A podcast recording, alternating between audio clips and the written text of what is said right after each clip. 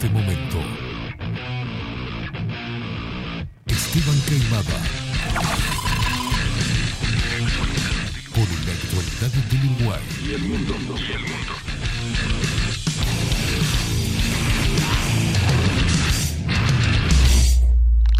Bajo la lupa.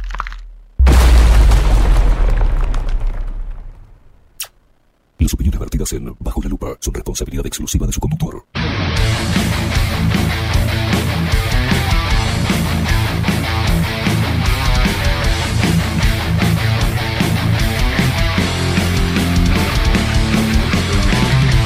Muy pero muy buenos días. Bienvenidos a un nuevo programa de Bajo la Lupa por aquí por bajo la lupa.uy. Más independientes que nunca.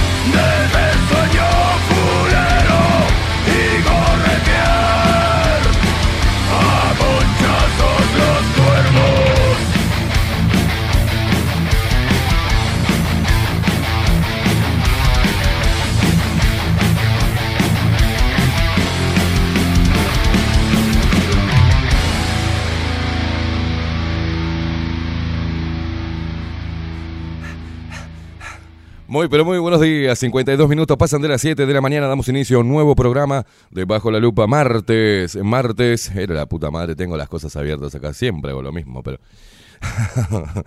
Martes 26 de julio del 2022. eh, 17 grados. Hace, está pesado, mucha humedad. No hace frío. Así que no te abrigues mucho te vas a cagar de calor. Horrible. Está. Ojo con la calle que está jodida. Está hecha un jamón. A la gente que está manejando, que está yendo al laburo, que está saliendo recién o que va en ruta, o que está laburando en el transporte, choferes de ómnibus, choferes de aplicaciones, eh, taxistas, todos, eh, tengan cuidado. Que hoy está jodido. Y estamos a fin de mes, todo el mundo está buscando el mango y andan medios loquitos. Ah, ah, ah, me agité. Me agité. Empezá a la hora que quieras, sí, man, anda la puta de varios. Arrancamos complicada la mañana. Hoy se viene Oenir Sardú junto a Aldo Mazzucchelli aquí en esta mesa para todos ustedes. Se van a matar. Uno trae un arma blanca, el otro trae más mentira. Vamos a estar analizando un montón de cosas junto a estos dos monstruos y los tenemos acá en Bajo la Lupa, así que presta atención, quédate ahí prendido a bajo la y también a Radio Cat, a nuestra aplicación disponible en Play Store. También, ¿por dónde más, Rodri? Ah, Radio, bueno, ahora saludamos a todo el mundo. Pero nos ves por todos lados, ¿eh? En Twitch. Un saludo a la barra twitchera que se viene sumando todos los días. está haciendo un núcleo duro acá. Están todos mal de la cabeza en Twitch. Señoras y señores, vamos a pasar a presentar al equipo de Bajo la Lupa, como es de orden. En la web, el señor Miguel Martínez. En la producción audiovisual, Ramiro Piedra Buena. Nuestras voces comerciales, las mejores y las más profesionales, como la hermosa voz de esta guacha hermosa de Maru Ramírez. Bienvenidos a Bajo la Lupa. Y la voz de macho del señor Marco Pereira. Bienvenidos Luperos. Y bueno, vamos a presentarlo a él. El hombre que nos hace bailar todas las mañanas, nos hace enamorar. No sé qué hace. Hace cualquier cosa con nosotros. Sí, estoy hablando del hombre de las perillas. Estoy hablando de nuestro gigante Rodrigo King Álvarez. Álvarez. Álvarez.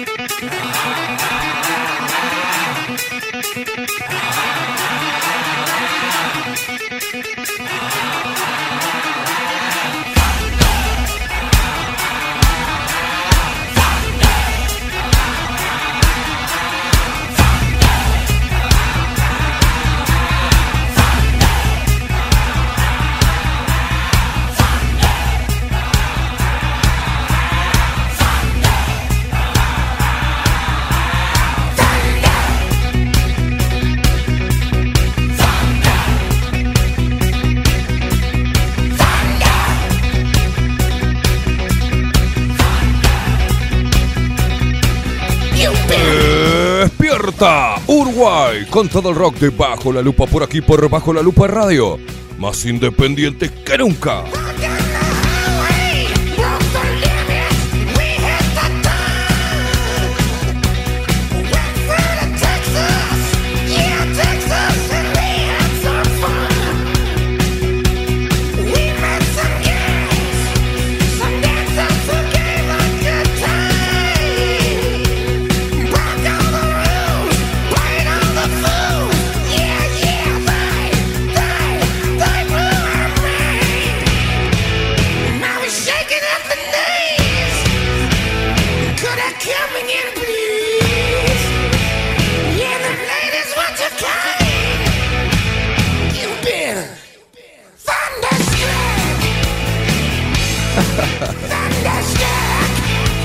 Cualquier cosa salió hoy.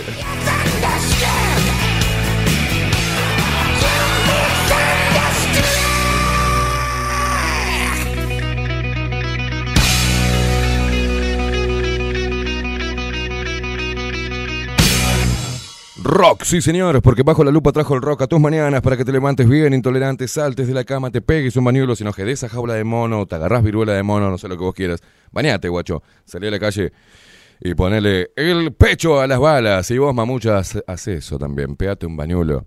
Hermosa. Y salí a la calle y ponele papá, los pechos a las balas. O las nalgas.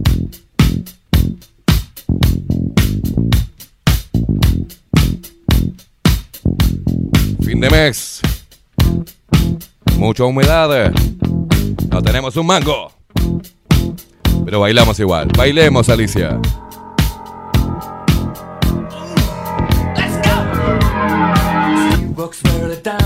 Lo bailan los twitcheros que están totalmente mal de la cabeza. ¡Vamos!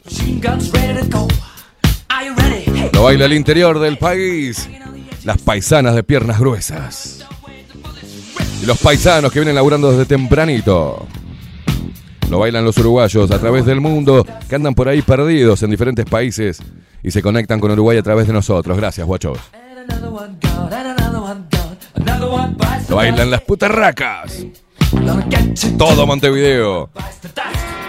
Nuestros hermanos argentinos lo bailan también a través de Radio Revolución 98.9. Un abrazo enorme a toda la gente que replica nuestro laburo. ¿eh?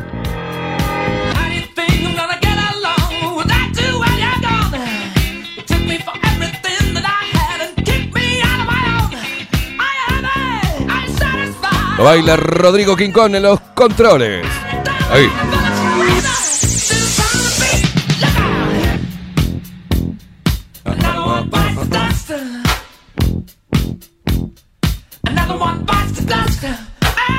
Lo bailan las rubias candidatas del Partido Nacional. Lo baila el Argimón. Y hoy, ¿sabés quién lo baila? La Rafo. Baila Rafo. Dale, Laurita. Oye. Oye. Baila putarraca. ¿Querés ser presidenta? Dale. Move las cachas.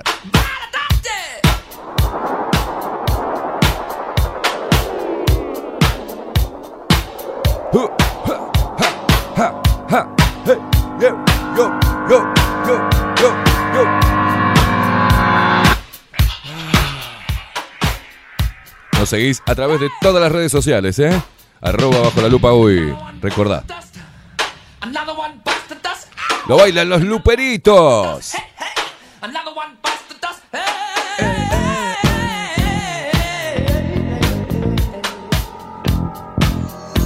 Me acuerdo Laurita siempre cuando la entrevisté y después salió y me dijo, volvió al estudio y me dijo, chicos, un lugar para, para desayunar copado por acá. y que toma, agárrate de esta. Ay, Dios. ¿Te gusta, ¿Te gusta desayunar con baguette? Toma, acá tenés, agárrate de esta. Y le convidamos un pan, que teníamos un sponsor, una panadería y... ¿No? Nadie me cree eso. Te la rete.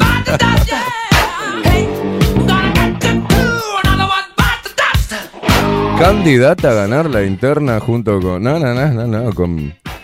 Con la, con, con la otra, la Argimón. El Partido Nacional está en el horno. Ahora vamos a ver los candidatos que se postulan para, ¿no? Que se proyectan a través de las encuestas del Partido Colorado y el Partido Nacional. ¡Mamá! Ay, Dios mío, Dios mío. Arrancando con toda la locura este martes. Sí, sí, sí, estás en bajo la lupa.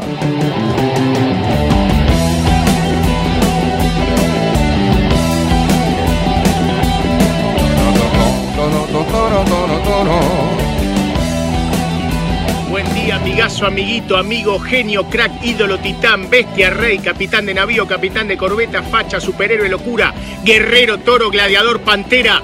Que tengan un excelente día. Gracias, chabón. You'll take my life, but I'll take yours too. You fire musket, but I'll run you through. So when you're waiting for the next attack, you better stand, there's no turning back.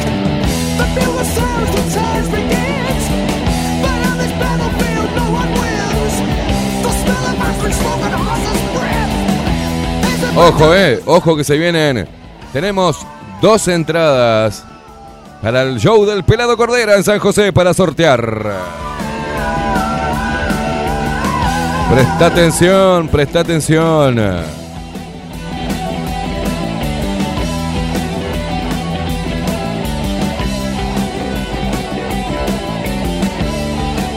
Hay que estar atento, ¿eh? Hay que estar atento. Vamos a sortear dos entradas para ver al Pelado Cordera en San José el 5 de agosto.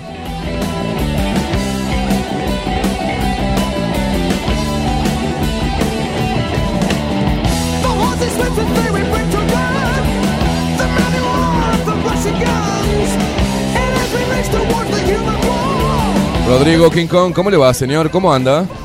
¿Cómo le va, quemado? Bien, bien, espermacular. Ya veo, sí. Qué lindo tiene el pelo hoy, Rodri. Ese es un peinado nuevo, ¿verdad? Es como, ¿no? no se ría, boludo. Tiene lindo el cabello. Siempre está lindo. No, no, no, una cosa de loco. ¿ves? Tiene como un peinado moderno. Qué, qué lindo, lindo guacho. Ese por ahí. No venga para acá por las dudas. No, no, ¿le voy a, ¿no quiere que le dé un chuponcito? Yo a esta altura de la mañana, Debe, le tengo- debe dar un chuponcito. No le tengo no, respeto, no, le tengo miedo. No, no, no, yo le voy a dar un chupón.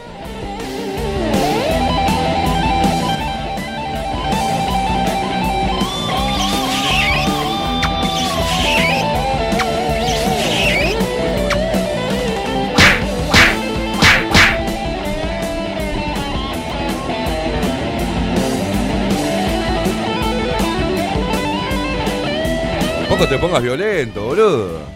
Era un besito, no te hace nada. A mí no me. A ver quién apuñala a quién. Rico, rico olorcito tenés, guacho. Tenés un sapito en la lengua. Saqué el sapito gente. ¿Esto para mí? ¿Qué juegue bucal usás, guacho? Rico. Ah. Desconocen los pibes.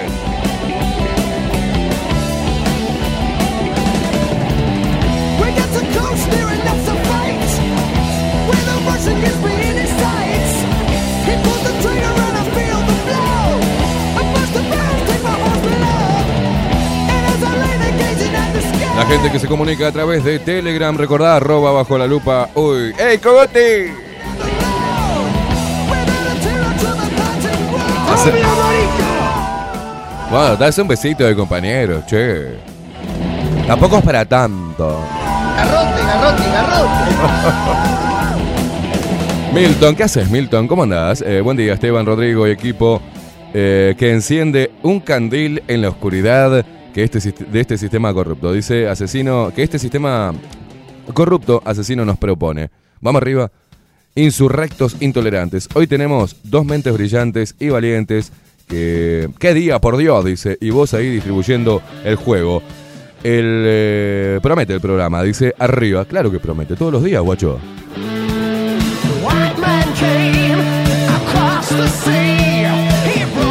Bueno, acá la Tanita, ¿dónde, dónde escribís, Tanita? Que dice, buenas tardes, gente, guay. Este, ¿De dónde escribís, Tanita? ¿Acá en Twitch? ¿De dónde sos?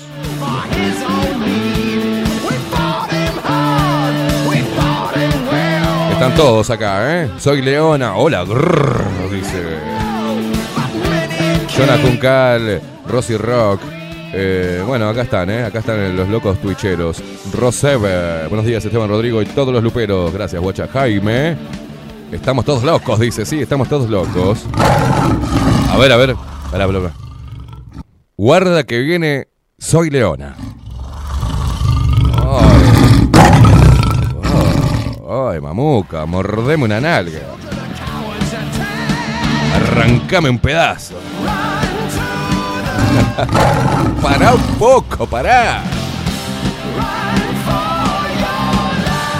Bueno, también está Lola Ariaga, mirá vos, Lola Ariaga. Buenos días, Luperos. Eh, Kelly Ruth también. Somos la fuerza opuesta. eh, Cevita Pal. ¿Quién más está? A ver, pará. Cintia. Y hablando de putarracos, buen día, gente. Dice, ¿quién más? La Tanita es de España, de España, una Tanita de España, mira vos. Jaime también está, Jaime Merlo. Menos mal que no se llama Aco Merlo. Rosy Rock. Bueno, toda la gente linda. Eh, eh, Noé Menro. ¡Hola, hola, hola! ¡Hola! Día, maja. Por ti, preciosa. Sería Batman. Ah, si está a unirse, se, se, se, se va.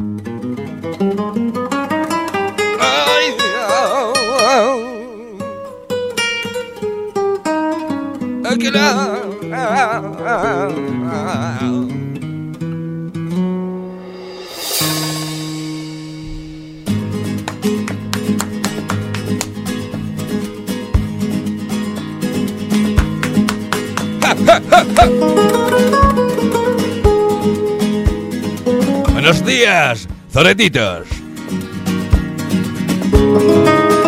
¿Cómo andas, maja?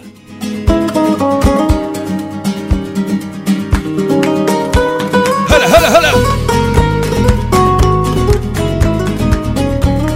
La Tana desde España, joder. ¿Eh?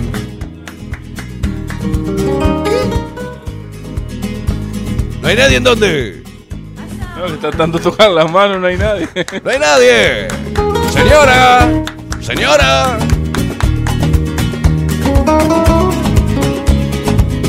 Bajo la lupa de versión en España. ¡Hola, sonetitos de luz! En cualquier momento nos copian el formato, boludo, en España. Bajo la... Muy, pero muy buenos días. Bienvenida. Estoy flipando, tío, estoy flipando. ¡Olé!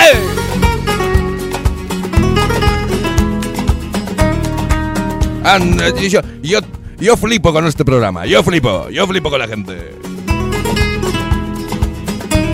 Arriba, putarracas.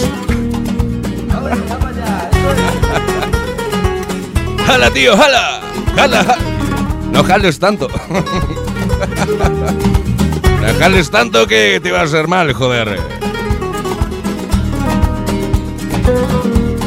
Y a todos los políticos que te vayan a tomar por culo. Me salió medio mexicano. y ahora bajo la lupa desde México.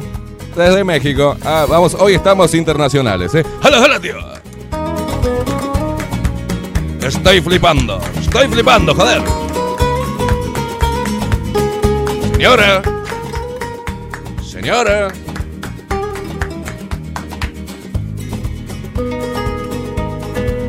Desde aquí, desde Andalucía. Andalucía y Ben Lucía. Estoy bien pelotudo.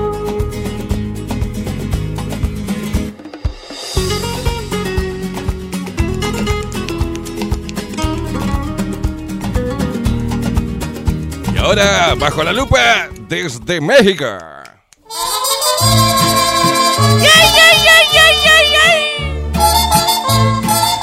¿Qué onda, canal?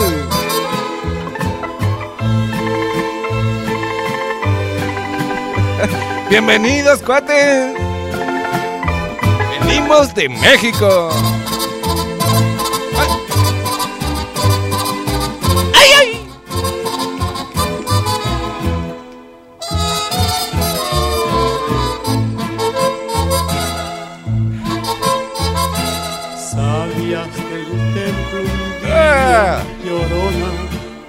Cuando al pasar yo te vi. Salías del templo un Estamos en Bajo la Lupa. Cuando al pasar yo te vi. ¿Qué quieres, King Kong? No te entiendo, en King Kong. ¿Y a dónde vamos ahora, cuate? Figlio de putana. Benvenuti. Abajo la lupa.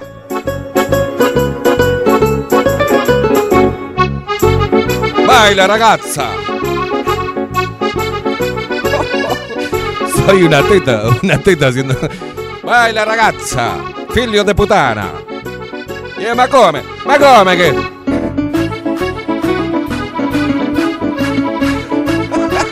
Hay que bailar la tarandela.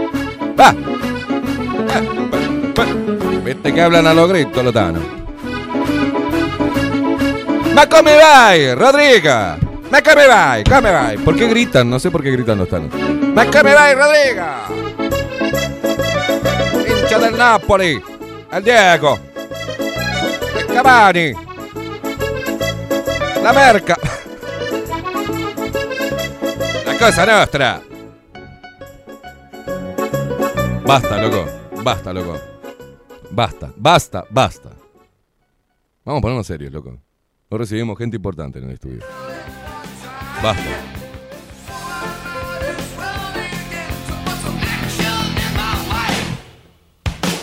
No puedo ser tan completo, ¿entendés? No puedo ser humorista, periodista, conductor, bailarín, poeta. No puedo, loco. Constructor, ¿qué más querés que sea? Ah, actor. No puedo, no puedo. Realmente estoy ya a nivel Hollywood, ¿eh? Estaba pensando eso, ¿no?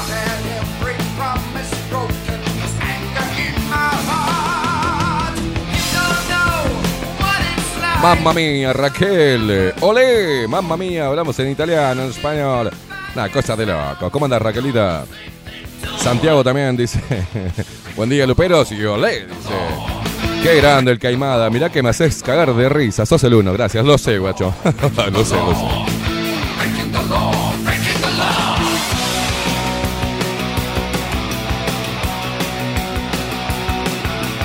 Ana María y Aldo dice, buen día Esteban Rodrigo, equipo, un abrazo y buen programa desde Pinamar, Aldo y Ana María. Lore dice, buen mier... No, buen martes. Esteban King y Luperos. Qué genio, versatilidad 100%, claro que sí.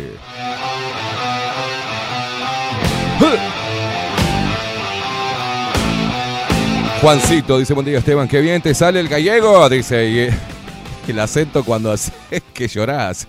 Hijo de puta, abrazo Juancito. No me hagan llorar hoy, no me hagan llorar. Coco Leite, olé, enhorabuena. Los políticos me sudan la polla. Tócate el coño, Maribel.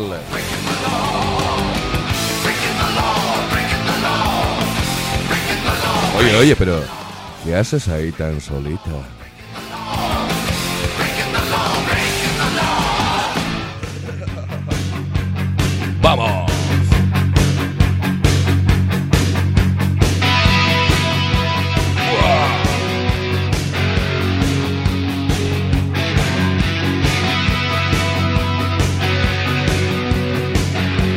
Quiero la mesa limpia.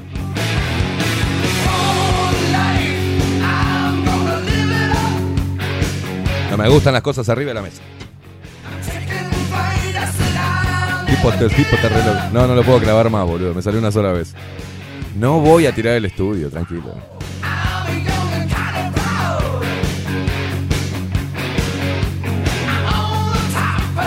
¿Sabes qué me están diciendo el portugués ahora? Me empezaron a decir portugués, el dale con el portugués. Eso lo, impuso Ramiro de Malevaje. ¿Qué haces portugués? ¿Qué haces portugués? La putísima madre. Un apodo más.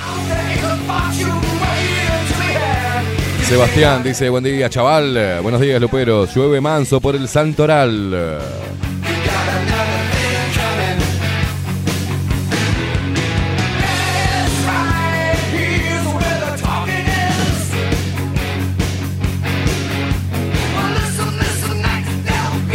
Ale dice, "Bu- buenas, buenas, llueve en la ciudad de Montevideo, ¿cómo está para poner el temón de traidores? Ah, pro- eh, programas hoy con dos potencias debatiendo. Tengan un excelente martes. Gracias, guacha. Eh, Agustín Pelerey, buenos días. Y españolísimas mañanas para todos. Coño, puso todo así, ¿eh? Todo escrito en, en- con ese SH. Va como acento, dice. Que tengáis una cojonuda jornada. Ah, y él le pone todo lo que ellos quieren. ¿eh? Le pone lluvia. querés- Ah, pensé que iba algún temita de la lluvia. Uh, qué lindo que está para... Ojo la gente del campo, que está bueno para enterrar el boñato. Traidores. Juan Casanova.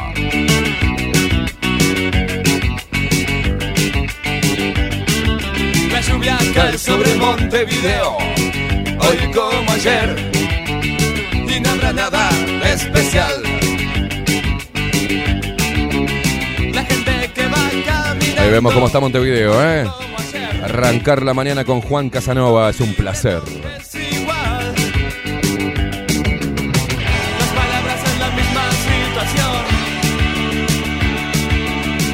Opa, buenos días desde Portugal, nos dicen acá Miguel. Mediodía con 34 grados a la sombra. Me tengo que ir para ahí, para, para mis orígenes, hermano, la puta madre. Vamos a hacer bajo la lupa desde Portugal. Y ahí soy el hombre más feliz del mundo, ¿eh? La lluvia cae sobre Montevideo, hoy Ojo, ojo que nos vamos. ¿Nos vamos, Rodri, para Portugal? Vamos para Portugal. Olvídate. Las horas que van pasando,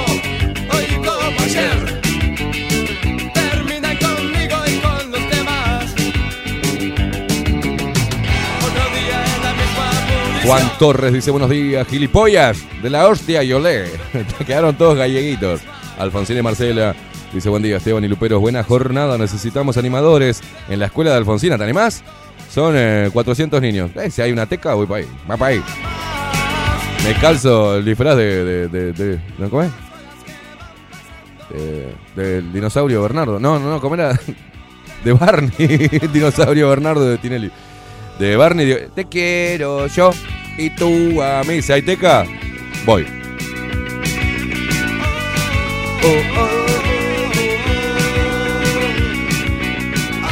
Ramiro dice buenos días, chavales. A Salinas y Skipani a tomar por culo gilipollas. Quedaron todos agallegados, ¿eh? Bueno, acá nos dice Guillermo, buenos días Esteban y Rodri, esperando con ansias a Aldo y Onir hoy. Bueno, pará, aguántatela un poco, loco. Saludos desde Punta Negra, mirá qué lindo. Te quiero yo y tú a mí. Dame la teca que no llego a pagar el alquiler. Con un fuerte abrazo Yo y un te entretengo a las criaturas. Poneme una teca, te paso la cuenta. Qué pelotudo ese dinosaurio, Dios mío. Dejaba todos pelotudos los pibes. Todo boludo lo dejaba. Dios querido. Sácame eso, por favor. Es lo mismo que los Teletubbies. Les enseñaban a ser pelotudos a los chicos. La gente que va caminando, hoy como ayer. Todo el libreto es. Alberto Idiarte dice, muy, pero muy buenos días de todos los programas, rescato algo siempre, pero hoy me parece que va a estar de puta madre, chaval. Ah, algo nomás rescatás. La sorete. Vivi desde Mallorca, un abrazo enorme. Eh, a toda la barra de Mallorca representados en Viviana, ¿eh? Dice, qué buen programa hoy, fuerte, caluroso abrazo desde acá. Abrazos para todos. Ella es muy abracera. Cuando vengas para acá, Vivi, te vamos a cagar abrazos, mira.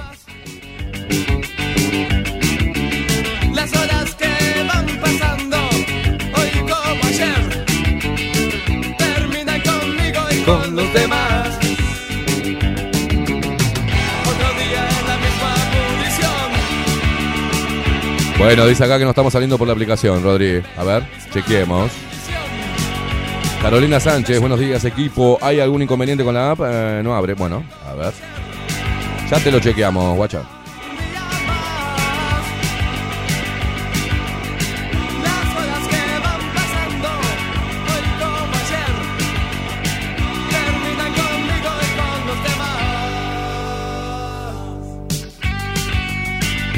Por la web estamos saliendo bien. Y la app recibe la, de, la web, se alimenta de la web. Así que, eh, no sé. Eh, cierren y vuelvan a abrir. Cerrá y abrí. Buenos días, animales salvajes, dice Javier Sixto Gariboto. ¿Qué programa hoy? Vamos que vamos, vamos que vamos. Dale, Mariel, hermosa, buenos días. Les mando un beso. Eh, ¿Estás lindo hoy, guacho? No me digas eso que... Mar- Mariel, que yo estoy, ovu- estoy ovulando. O sea, no me jodas porque mirá que te voy a buscar. Te voy a buscar. Te pego un revolcón, Mariel, no me jodas, ¿eh?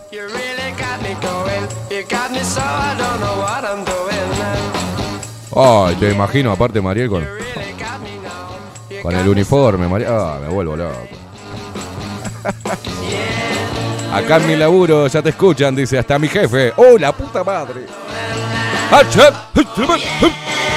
¡Arriba, man! Eh, Mariel, pegame con el fusil, Mariel.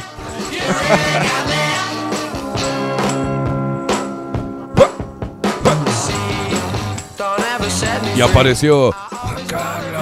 side. ¿Qué haces, Juan Carlos? Buen día, equipo. Terrible programa hoy, excelente como siempre. El sábado vino el pelado Cordera a Tacuarembó, dice, impresionante la música y el mensaje contra esta farsa. Escuchando desde el laburo, te mando un abrazo, guacho. Hola, Juan Carlos. No, no, no, no. Jalo, pobrecito. ¿Sabes todo? Hola, Juan Todo el Carlos. tiempo lo deben estar jodiendo con pobre Juan Carlos.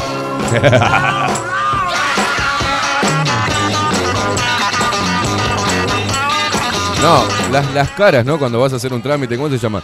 Juan Carlos y ya la de- me imagino la del mostrador hace. Hola, Juan Carlos. Y el tipo va y dice, sí, sí, sí, no te rías, la puta que te parió. Dale, anótame ahí. A mí no me insultes porque te tiro una copa. Re quemado Juan Carlos. Kelly Ruth dice, no, eh, está más en Facebook. No, no estamos más en Facebook. A ver.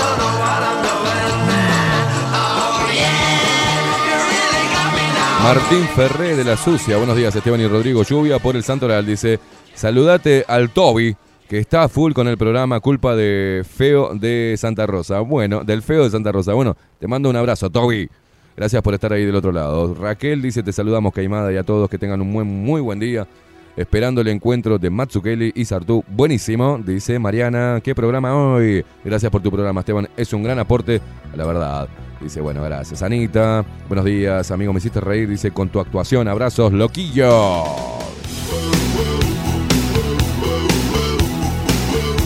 Franco, ¿qué dice Franco? Muy buenos días, muy buenos y cojudos días. Recién uniéndome a la transmisión, vamos con todo como siempre.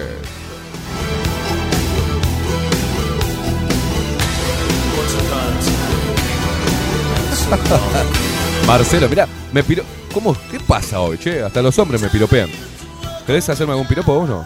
Hace como Marcelo que me dice, buen día, locuras. Hoy desde casa no solo los escucho, también los veo. Dice, hoy, qué facha, guacho, dice. Estás hecho un potro. Te veo con el traje de, de Barney, con los guachos y piré, dice, abrazo para todos. Y después pone un mensaje y dice, qué trolo quedó el mensaje, ¿no? Gracias. Gracias, Marcelo. Agachate. No, no. Gracias a la banda, gracias a la banda de los luperos. Que me la tiran para adelante, che. Gracias. No, no es así. Me está haciendo una, una cosa fraterna. Oh, guacho, qué bien que. Como yo le dije del pelo hoy. eh, qué lindo tiene el pelo. Nos tiramos para adelante entre los hombres. Las mujeres son las que compiten. Nosotros vio que si tenemos al fachero de la, barra, decimos, vení, al facha le ponemos enseguida. Hay que llevar al facha que es el- la punta de lanza. Enseguida lo utilizamos para que abra cancha. Claro, ¿viste? porque atrae. Claro, atrae. Y si y ligamos una amiga de costado. La mejor se la va a agarrar el facha. Pero la amiga, ¿viste? Y ahí vamos de cotea, ahí. Te presento un amigo, dice el facha, y ahí va uno. Hola, ¿qué tal? ¿Cómo andás? Es el entre. Las mujeres no, las mujeres se pelean. Mirá esta estúpida las tetas que tiene, espantosa. Mirá el culo parado, es imbécil. Se enojan, ¿viste? Se miran de arriba abajo y se hacen. "Mm", se sacan pecho. Una cosa de loco. Nosotros no. Nosotros no competimos. Nosotros nos abrazamos con el facha. Vamos todos con el facha, enseguida. Walter dice buenos días, morí de la risa con la imitación del eh, Vallano la otra vez. Eh. ¿Cuándo? Ah, ¿y qué es que tengo yo de Argentina? De el loco Marcos. Saludos desde Fray Ventos, aquí llueve un poquito, dice Walter, bueno. Vivi desde Mallorca dice, sí, quiero abrazo. En septiembre estoy ahí. Ah, Vivi, que no. Yo cuando abrazo, Vivi, soy peligroso. Aviso. Después no diga que no te avise, Vivi. Mirá que yo abrazo y doy contra todo. Porque cuando abrazo, abrazo.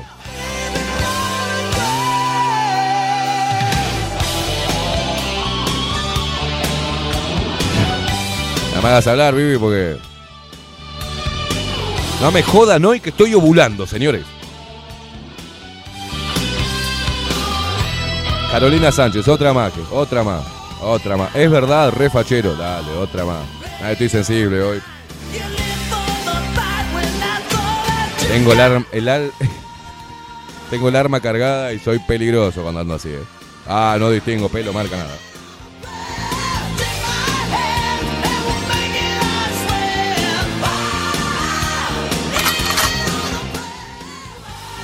Cuando ando así, viste, de repente me das un abrazo y si el abrazo es muy efusivo, yo enseguida te doy vuelta y. ¡Pará, pará! Ah, no, no, no distingo, no distingo.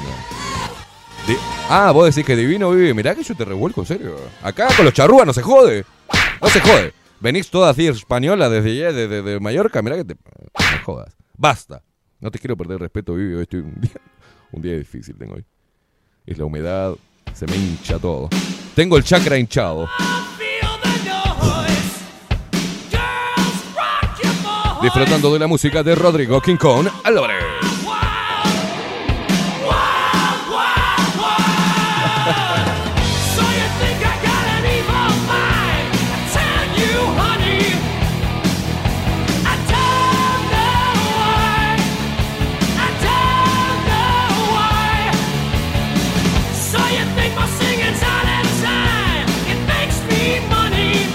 Dale, seguí provocando, Vivi. Vamos a ver. Sos como gato chico, no conoces el peligro. Nico, si va porque estás en Mallorca. Eh, hola. Buen día, portugués, me dice Nico.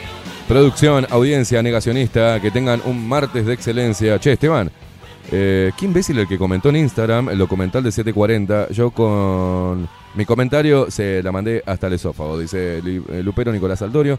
Es verdad que hoy está fuerte como televisión de geriátrico.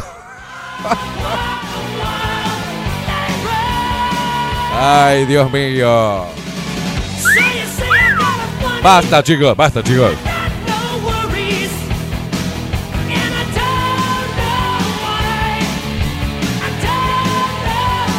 Se ve que no soy el único que está ovulando, aviso, ¿eh? Está complicada la mañana hoy, ¿eh? La hermosa Caro dice buenos días y todas las expectativas para escuchar eh, a estos dos capos. Caro, ¿cómo está tu viejo? Marcelo. ¿Qué se ríe? ¿Qué te reí, boludo? Tatito, Tato dice buen día. ¿Qué día hoy? En lo judicial veremos qué pasa. Sí, exactamente. Ahora vamos a estar hablando de eso. Y en el programa con estos dos luchadores de la verdad, Ovenir y Aldo, grande bajo la lupa. Entre tanto, pantano y arenas movedizas. Un pilar para sostenerse. Gracias, guacho. Buen programa. Abrazo para todos. ¿Llegará en hora Ovenir? Mm, ah, vaya a saber uno.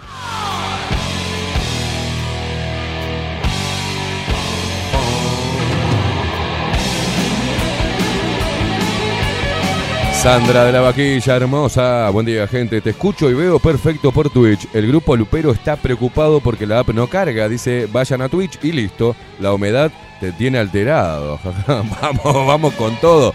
Es la humedad, sí, sí. Es la humedad me tiene mal. Vamos, Caro, carajo, te mandamos un abrazo. Dice, por otro lado, mi viejo salió bien de la intervención. Cinco horas en el blog, pero todo salió muy bien. Nos alegramos mucho, Caro. Te mandamos un abrazo enorme. Y también dale, dale una palmada, Caro. Dale una palmada. Dale una palmada, Caro, para que arranque bien el día. Dale. Nalgada ahí.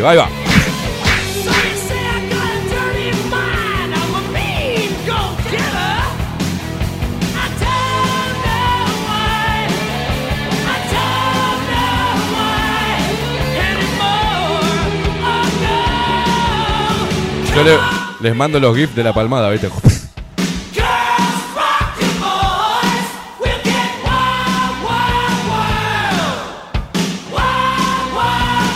Bueno, Santiago, ¿de qué carajo? Lo parió, qué manera de intervenciones por acá, por allá.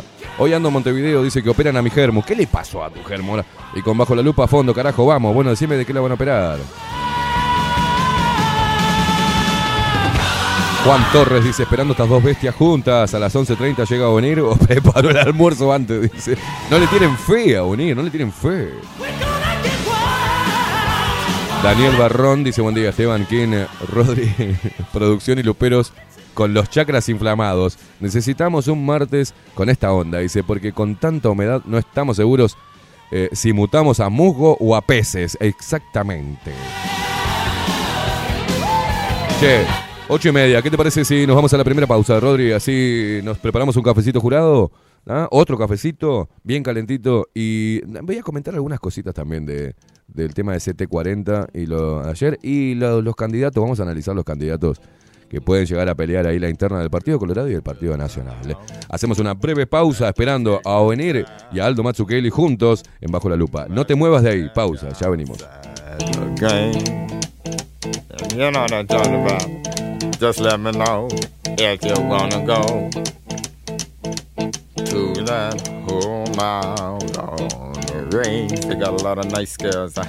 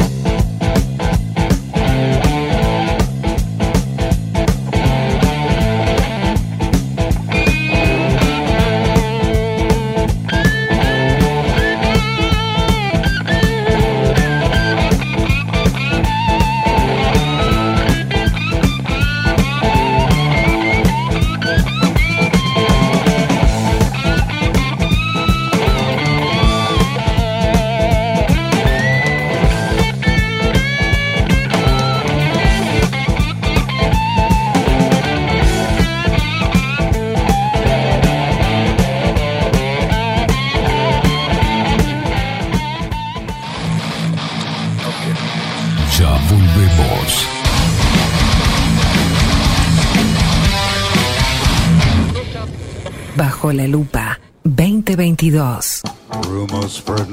Rivero Hermanos, Barber Shop. Desde Salto a Montevideo. 24 años de trayectoria en barbería tradicional. Corte de cabello, afeitado al ras y modelado de barba con fomentos. Vení a conocer nuestros sillones con más de 100 años y te contamos su historia. Rivero Hermanos. Gabriel Pereira 3081 Casi Yauri. Reservas al 096-531-879. Rivero Hermanos, Barber Shop. Mostrá tu mejor sonrisa. En Timbo, consultorio odontológico, te ofrecemos la atención y todos los tratamientos necesarios para recuperar tu salud bucal. Reserva tu consulta diagnóstico sin cargo al 099-750-182. Te esperamos en Colonia 1181, oficina 505, esquina Cuareim. Nombrando a Bajo la Lupa, obtendrás un 10% de bonificación. No postergues más la sonrisa que te mereces. Timbo, consultorio odontológico. 099 750 182. Si busco timbres notariales. Salón Libertad. Y si busco juguetes. Salón Libertad. Y si busco. No busques más. Salón Libertad tiene todo lo que te puedas imaginar. El salón más completo del centro. Agencia oficial de timbres notariales, profesionales y judiciales. Y si busco fotocopias. También. En Salón Libertad. Paraguay 1344. Teléfono 2 900 3833. Y si busco golosinas. Y si busco refrescos. Y si busco alfajores. También. Salón Libertad. 2 900 38 33. Si estás en Miami, Florida y querés renovar los pisos de tu hogar o reformar tu baño y tu cocina, la mejor opción es CM Great Services, la empresa de construcción que le da vida a tu diseño. Más de 20 años de experiencia avalan nuestro trabajo. Reformas, revestimientos de pisos, baños y cocinas. En Miami, Florida, CM Great Services. Contactanos al 786 536 8822. Café Jurado, directamente desde la planta hasta su propia taza, siempre garantizando la mejor calidad. Café Jurado, su cuerpo, su intenso sabor y su aroma hacen de nuestro café un placer único. Desde 1912, pasión por el café. Mercado de Carnes La Vaquilla. Ofrece a sus clientes los mejores cortes y la mejor atención. Ventas por mayor y menor. Descuentos especiales a parrilladas, colegios y caterings. Envíos sin cargo. Teléfono 2-208-9877. Horarios de lunes a sábados de 7 a 13.30, de 17 a 20 horas. Domingos de 8 a 13 horas. El tierno sabor de nuestras mejores carnes a su mesa. Mercado de Carnes La Vaquilla. Avenida San Martín, 2555. Teléfono 2-208-9877. Envíos sin cargo.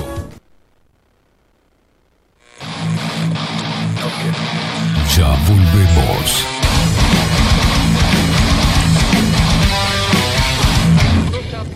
Bajo la lupa 2022.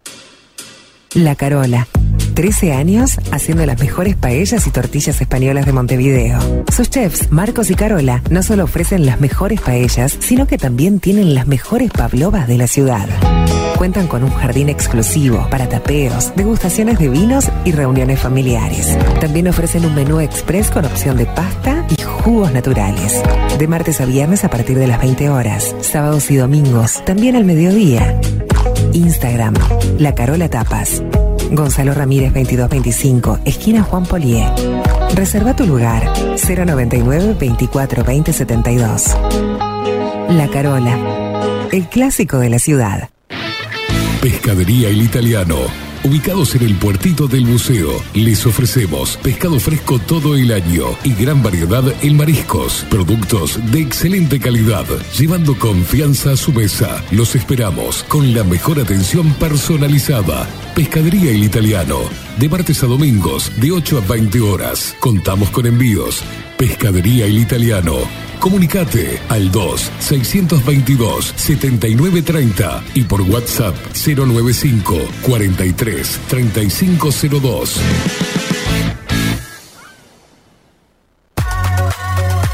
Mercería Las Labores. La mercería más antigua del país, desde hace más de 100 años junto a vos. Tristamar Baja, 1524, abierto de 9 a 19 horas. Visítanos en www.lanerialaslabores.com.uy. Facebook, Mercería Las Labores. En Instagram, Mercería Lanería Las Labores. 094-893-881. En artículos de mercería y lanería, lo que no encuentra aquí, no existe. Wolfer Contenedores. Realizamos oficinas, viviendas y proyectos a medida. En Wolfer Contenedores armamos el proyecto para tu vivienda con uno o más contenedores. Visita nuestro showroom en Ruta 1, kilómetro 155-500 y elegí tu vivienda. Wolfer Contenedores para entrega inmediata. Informate al 094-263-705 45 20 31 63 o en wolfer.com.uy. Wolfer Contenedores desde Colonia y Montevideo para todo el país. Estudio Jurídico Notarial, Perezcal y Asociados. Más de 25 años de experiencia en todas las materias, representando a estudios nacionales e internacionales. Una amplia trayectoria en materia penal, sucesiones y reivindicaciones. Más de dos décadas de experiencia recuperando terrenos ocupados. Torre Gorlero, oficina 20, 21 y 22. 099-309-319. Estudio Jurídico Notarial, Perezcal y Asociados. Grupo Service. Servicio técnico especializado. Huawei, iPhone, Xiaomi. Trabajamos con todas las marcas. Contamos con servicio express. Cambio de pantalla en 30 minutos. Grupo Service. Grupo Service. Reparación de celulares, computadoras y tablets. Encontranos en nuestra web gruposervice.com.uy y por WhatsApp 094 389 568. Violeta Cosméticos. Todo en perfumería, maquillaje y cosmética nacional e importada. 44 años de trayectoria nos respaldan para darte el mejor asesoramiento. Seguinos en las redes, en Facebook, Perfumería Violeta Cosméticos, Instagram, arroba Perfumería Violeta. Teléfono 4342-2791, 4342-9524, WhatsApp 092-306-779. Violeta Perfumería Cosméticos. Sarandí 549, San José. Envíos a todo el país. Mencionando bajo la lupa 10% de descuento.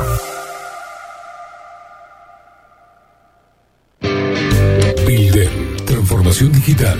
Creamos la estrategia de transformación digital para que tu empresa avance y se adapte a los desafíos de hoy. Desarrollo y posicionamiento web, community management, planes de marketing digital, builder, transformación digital. Comunicate al 094 400 060 o escribinos a hola@builden.uy. 2040 es un documental en construcción que busca reflejar el impacto global de la pandemia y su repercusión en Uruguay, en un mundo donde la manipulación, el engaño y la censura son moneda corriente. Queremos que las voces no consideradas puedan ser visibles y escuchadas. Necesitamos de tu apoyo para poder continuar. Comunicate 098-367-974. Visita nuestra web ct40.tv. Seguinos en Twitter e Instagram. Difundí, compartí. CT40. Forma parte.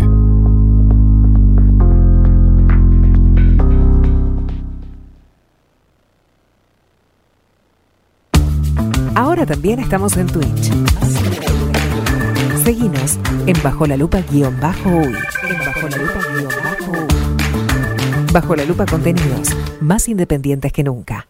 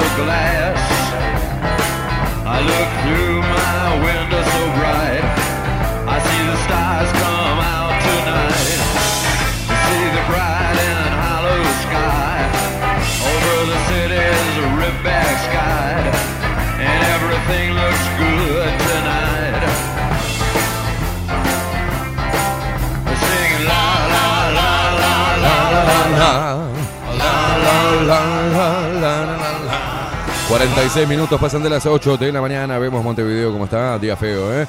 17 grados. Y parece que el pronóstico da lluvias. Este. Está feito, está feito. A tener cuidado en la calle, señores.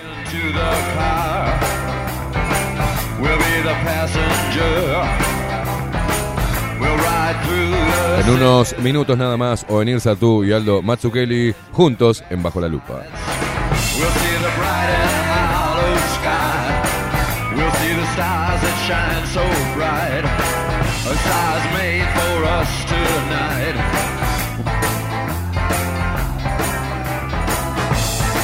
Bueno, eh, Equipos Consultores difundió este lunes, el día de ayer, en Subrayado Canal 10, una nueva encuesta sobre las internas, ¿no? De los partidos políticos, en este caso sobre las preferencias de los votantes en el Partido Nacional, el Partido Colorado y en Cabildo Abierto.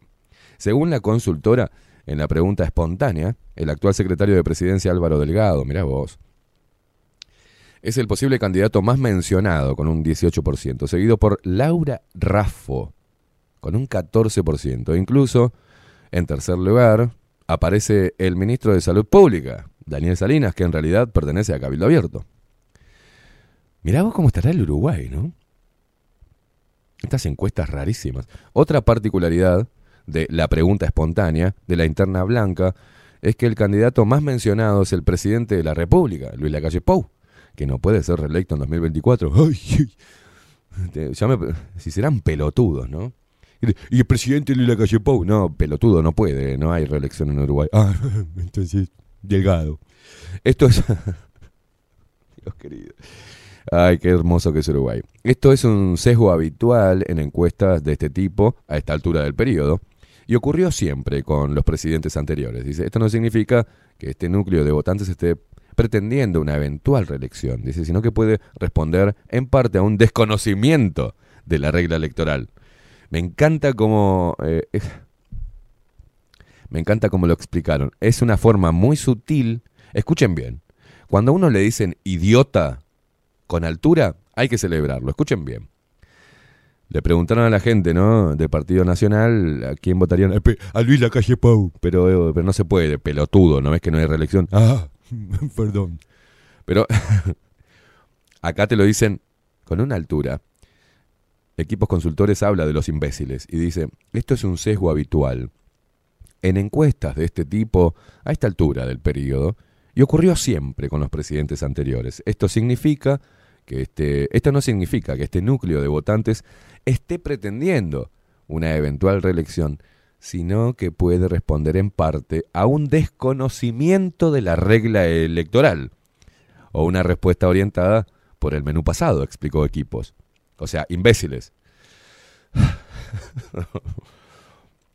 En la pregunta guiada, en la que ya se dan cinco nombres para que el encuestado seleccione según su preferencia, Delgado, el nazi, también lidera con el 33%, lo sigue Laura Raffo con un 23%, y tercera se ubica Beatriz Argimón con 13% de las menciones. ¿Qué fue lo que hizo Beatriz Argimón? ¿Qué hizo? Se rascó un labio todo el tiempo y habló del feminismo. ¿Qué hizo? Ah, se fue a se fue a generar la paz, a llevar la paz entre Ucrania y Rusia. Ah, recordemos que hoy Luis Lacalle Pou está hablando ahora con Zelensky, ¿eh? Con el presidente de Ucrania, con el actor. Luis Lacalle Pou conversará con Zelensky este martes a pedido del presidente ucraniano. Necesito hablar con Luis Lacalle Pou. No, no, no, no, no. Zelensky diciendo necesito hablar con Luis Lacalle Pou. ¿Qué incidencia tiene Uruguay en todo esto? Bueno, estaremos preguntando acá a Onir y a Aldo. Eh, Es evidente que falta mucho tiempo aún para la, para la elección, dice, y que muchos factores contribuirán en el desenlace. Es posible que algunas de estas candidaturas potenciales efectivamente se confirmen y otras no, y que eventualmente surjan nuevos candidatos. Como en todos los partidos, quizás un poco más en el Partido Nacional, el peso de la estructura territorial de dirigentes también será relevante para consolidar y fortalecer los distintos espacios competitivos en los tiempos que se vienen, señaló la consultora. Ahora, vamos al Partido Colorado. Y esto es lo que... Bordaberry dijo que no iba a volver a la política. Que no le interesaba por ahora. En el caso del Partido Colorado, ante la pregunta espontánea, fueron tres nombres más mencionados por los votantes de esa colectividad política. Pedro Bordaberry, Julio María Sanguinetti y Ernesto Talvi. Ahora, Pedro Bordaberry, que tiene la carga del apellido, que está fuera de la política, que está de empresario y dijo que no iba a volver a la política. Ya de una. Nosotros dijimos que iba a volver, ¿no? Que lo iban a ir a buscar porque es lo único que tiene el Partido Colorado y en estos tiempos se necesita un discurso como el de Pedro Bordaberry. Pero él dijo que no. Lo que hicimos entrevistar, nos contestó Pedro Bordaberry, nos dijo, no, no estoy dando entrevistas por ahora, ¿tá? a nivel político, perfecto. Julio María Sanguinetti, un dinosaurio. Y Ernesto Talvi, un desaparecido hace dos años. Está en el horno el Partido Colorado. Luego viene Ojeda. Ojeda. Me, me candidateo yo y, tengo, saco más votos que Ojeda. Por el amor de Dios. Pero vamos. Bueno, Manini Ríos encabeza con comodidad, y sí. La interna de Cabildo Abierto, según la encuesta de equipos, parece ser la más clara de los partidos de la coalición de gobierno. Tanto en el caso de la pregunta guiada como en la espontánea, el senador Guido Manini Ríos acapara el 75% de las menciones. Sí, sí, sí, Cabildo Abierto es Manini Ríos. En tanto, el ministro de Salud Pública, Daniel Salinas, lo sigue con un 10% y 16% respectivamente en ambas preguntas, la guiada y la espontánea, ¿no? Esto demuestra que el senador Manini Ríos tiene un liderazgo fuerte dentro de la colectividad cercana a su partido político. Pronto. Ahora, pará, ¿y dónde está el OER? A ver, tenemos a, eh, a Orsi. Bueno, Carolina Cose y Orsi. Después no existe otro, porque toda la mierda que hay. Fíjate, Carolina Cose y Orsi son lo mejor del Frente Amplio. Imagínate el resto, ¿no? Pero no hay nadie que le vaya. no- no es- el hecho de que el próximo presidente sea Yamandu Orsi no es un deseo de mi parte, pero es lo que va a pasar indefectiblemente. Porque ya está estipulado así, está arreglado así. Y hay que analizar también cómo se viene dando todo en la región, ¿no? Brasil, bueno, ni que hablar, Chile. Pero fíjate, a Orsi Carolina Cose, intendentes ambos de los dos departamentos más poblados del Uruguay, y aparte los dos departamentos, tanto Canelones como Montevideo, los dos departamentos zurdos, ustedes no se olviden que en las elecciones, en el balotage, la coalición de gobierno ganó en 17 departamentos, menos en Canelones y en Montevideo. Y a pesar de, para la gente que no conoce Uruguay, Uruguay tiene 19 departamentos. De esos 19 departamentos, los dos más poblados son eh, Montevideo y Canelones. En este momento están en manos de la izquierda, digamos, supuesta izquierda, humanista y bla bla. Pro globalismo. Y pro choreo, ¿no? Porque los fideicomisos, la, bueno, está, impuestos, pa, recaudación. Pero tiene Carolina Cose y mm, Yamandu Orsi. A estos dos, con toda la ideología, con toda la publicidad, la propaganda, eh, pro globalismo, con el feminismo, el putismo, el, el pobrerío, toda la mierda de siempre, de la izquierda. No, de- en realidad, ahora la, la mierda actual. A ellos le van a competir Delgado. Tiene menos carisma que Delgado. Lo único que puede agarrar Delgado es a todos estos blanquitos pro pandemia que lo voten, ¿no? Pero ¿cómo va a candidatearse un presidente que dice que va a haber un mundo para vacunados y otro para no vacunados? ¿Cómo puede candidatearse a presidente una persona que interpela ah, y critica al Poder Judicial? En este caso, el fallo del juez Recarey, que hoy, si no me equivoco, el Tribunal de Cuentas tendrá que, que pronunciarse al respecto, ¿no? Sobre si respaldar el fallo del juez Recarey al pedido de informes, no es una prohibición la que estipula el fallo, ni, ni lo que busca el fallo del juez Recarey, sino información fidedigna para la población. Un informe sobre los riesgos, los efectos adversos, digamos, un consentimiento informado. También un análisis de los viales que se le están inyectando a las personas del Uruguay. Veremos qué, es lo que, lo que falla, digamos, el Tribunal de Apelaciones. No sé si es hoy o mañana. Creo que Ovenir nos había dicho cuatro días, ¿no? Fue entregado el jueves. Así que tuvieron jueves, viernes, lunes, martes. Calculo que hoy tendremos noticias o mañana. Pero el Partido Nacional tiene Delgado, Laura Raffo. Laura Raffo, no sé cómo, realmente no sé cómo, no sé cómo definirla. Y Beatriz Argimón ya conocemos. Y en el Partido Colorado tienen a uno que no quiere, que no quiere más política, como Bordaberry, o será un, uno de esos, una de esas estrategias, no quiero, no quiero, no quiero, no quiero, para que todo el mundo lo lleve y después lo llevan, ni idea. Pero Bordaberry es lo único que puede salvar al Partido Colorado. Después Sanguinetti lo mismo, ya lo conocemos. Un viejo junto contra el otro viejo, uñas de tatú, son los grandes, los grandes jerarcas del vallismo y de toda esta mierda institucional. Y después Talvi, que hay que ir a buscar. ¿Dónde está Talvi? ¿Dónde está Talvi?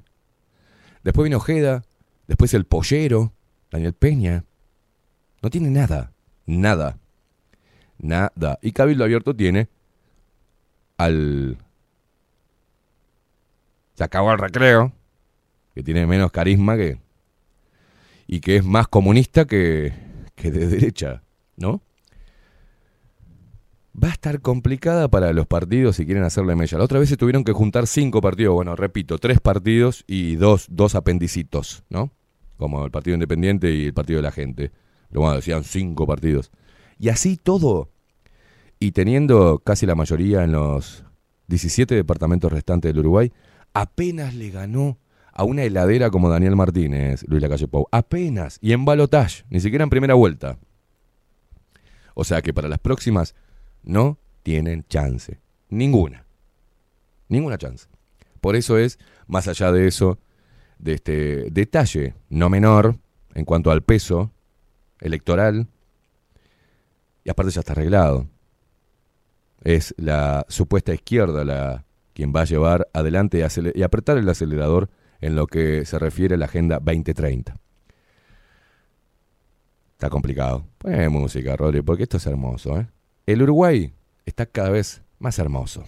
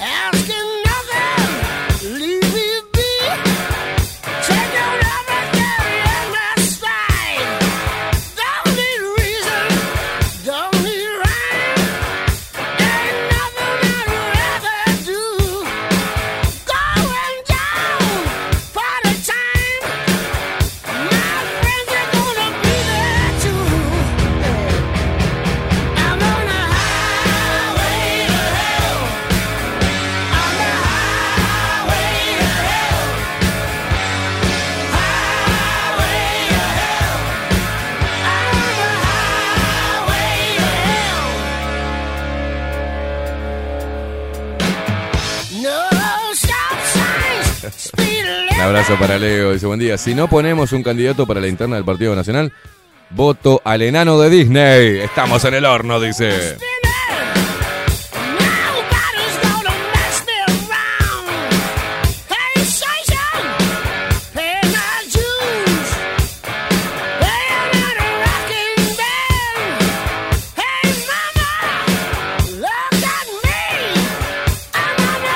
Yo creo que nos candidatamos. Rodri, hacemos fórmula y le rompemos el culo a todos los partidos. Y peleamos ahí cabeza a cabeza, vamos a un balotaje con Orsi.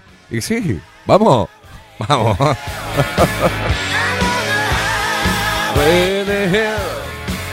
Está abierto. Daniel Barrón dice, tal vez fue como el meteorito para los dinosaurios colorados. Cayó por el partido y empezaron a extinguirse. Algunos intentan evolucionar y ser algo diferente. Tal vez terminan siendo los nuevos pollos de la política.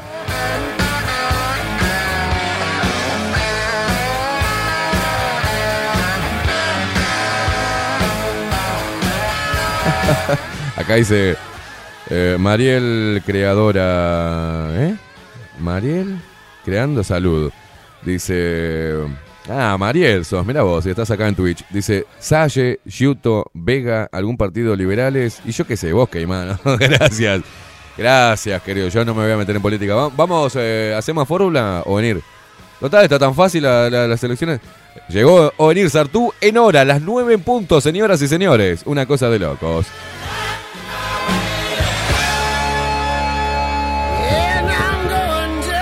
Mira, hacemos, hacemos un, Sí, sí, vamos, vamos a candidatearnos. Vamos.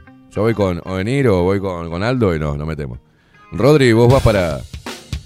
El Ministerio de Trabajo vas.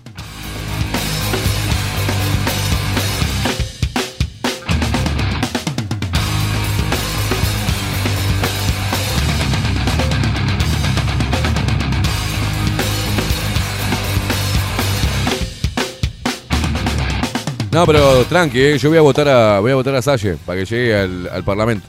Acá lío en el Parlamento, otra vez como, como las elecciones pasadas, Gustavito. Así que quédate tranquilo que te vamos a votar. Para que vayas al Parlamento a, a guerrear ahí, en, ¿no? Con los demás diputados. Así que tranqui, Gustavo, te mando un abrazo.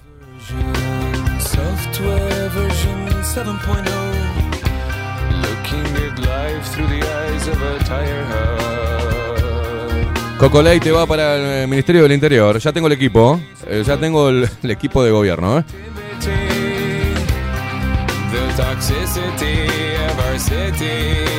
Sí, sí, Juan Torres dice, hace falta otro Pinchinati. Vamos con una propuesta como Pinchinati, ¿eh? Canillas, ¿no? ¿no? ¿Se acuerda de aquel también? Canillas con leche pasteurizada en todas las esquinas para los pibes. Las calles todas en bajada, ¿eh? Para ahorrar combustible.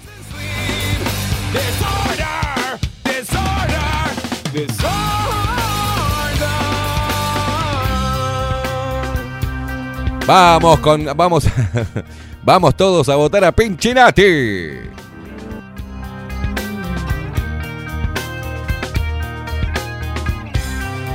Bueno, eh, ayer. ¿Tenés el video, Rodri? no, te- ¿Qué te reís, boludo? ¿Eh? A ver, ¿qué estás abriendo imagen? ¿Estás pasando algo? no, un desastre lo que van a ser las elecciones próximas, ¿no? Ya me imagino. Y se van a hacer todos los boludos con esto. Bueno, ve- veremos a ver si lo tenemos acá en bajo la lupa y los entrevistamos, a ver cuál, cuál van a ser las propuestas, ¿no? Que, van a llevarle a este pueblo. Propuestas diferentes, obviamente, a, la- a las de las elecciones pasadas, ¿no? No vamos a hablar de lo mismo, de vuelta. Más trabajo, más esto, más aquello. Educación, seguridad, no vamos, no, no vamos a utilizar lo mismo, ¿no? Hay que votar a Pinchinati. Y bueno, vamos a crear un Pinchinati. ¿Qué opinas? ¿Qué tenés ahí? Madre. Pinchinati también tiene fe. ¡Vamos! Pinchinati es un hijo de pueblo. Pinchinati trepa, yo lo votaré. ¡Vamos, Pinchinati! Pinchinati quiere a todo el mundo. Las mujeres suspiran por él. Y los niños que también lo quieren dicen.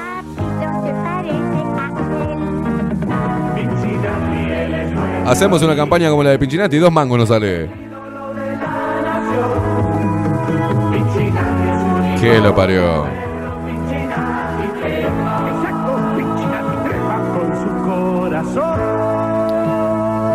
Increíble, Pinchinati presidente 2024. Qué desastre. Escúchame, ¿tenés el video de CT40? Eh, voy a hacer una aclaración ahí. Este, ponchámelo, mi amigo. Pinchámelo. Como su líder, no, no, no. Cada uno, y, y en este tiempo hubo muchas personas que también, con intereses políticos o el interés que sea, Vamos de vuelta, vamos de vuelta. Con vuelta que se mezcló la. se- Ah, está. Está, está, está, está. Bueno, porque ayer. eh, le mando un, un abrazo enorme a Eloisa y Sebastián que están haciendo un laburo de, de edición con todo, con todo lo, lo que cuesta eso. Porque ayer uno me decía, eh, ¿por qué demoran tanto si es edi- editar cinco, cinco entrevistas de mierda? No, no, pará, pará. Estuvieron cubriendo casi todo. Este, la emergencia sanitaria desde un inicio. Hicieron muchas entrevistas. Utilizaron mucho material. Invirtieron muchísimo en, eh, y pusieron en riesgo un montón de, de- de capital que es vital para, para poder generar ingresos. Se desplazaron, uh, dron, de todo. Cubrieron todo. Y están haciendo su laburo. Y aparte es promover eh, una, un documental uruguayo. O sea, no, no es este. A ver, cuando se hace una película, se hace este un documental, hay mucho, mucha, mucha inversión y, y también mucha guita. Es mucha guita de diferentes privados, ¿no? Y acá en Uruguay cuesta todo, entonces no es, no, no, no tienen, eh, no, no hablen como uruguayos pelotudos, eh, que tanto lío por un coso. Bueno, si no te gusta, anda, anda a mirar otro documental. Pero ayer salió este extracto que ellos van dando como avances, que me hicieron una entrevista a mí, como se le hicieron a Aldo y a Bonir, y yo dije algo simple y ya salieron, viste, a hinchar las pelotas. Los pro Giuto, los pro Vega, pro Ferreira, pro Salle, me tienen los huevos tan llenos, señores. Porque yo no hablaba particularmente de ellos, estaba hablando a nivel global. Sáquense un poquito la cabeza del termo, señores. Eh, no importa si no lo tenés, ¿eh? Eh, Pero hablaba algo muy simple, que es hoy estamos casi, nos están aplastando con, con la tecnología, con el tema de la robotización, con el tema de la inteligencia artificial. Y hoy el gran desafío, o sea, las masas se mueven como, como, como robotitos, eh, acatando, la humanidad, el ser humano, con todos sus errores. Si no, si no nos diferenciamos de las máquinas, ¿qué nos queda, no? Estamos programados, parece, a decirlo todo lo mismo, lo políticamente correcto. Lo tenés, Rodri, si no, nos demoramos y lo, tienen ahí en, en 740, lo, que, vayan a verlo, porque ahora eh, ya tenemos a los dos bestias esto y ya los quiero meter eh, eh, al estudio. No hay drama, no hay drama, Rodri. Tranquilo, tranquilo. Muchos mensajes que nos llegan acá. A lo que voy, gente, que, que no es siempre... Cuando uno se, se pone atrás de alguien, viste, y se pone tan fanático, no habla bien de él.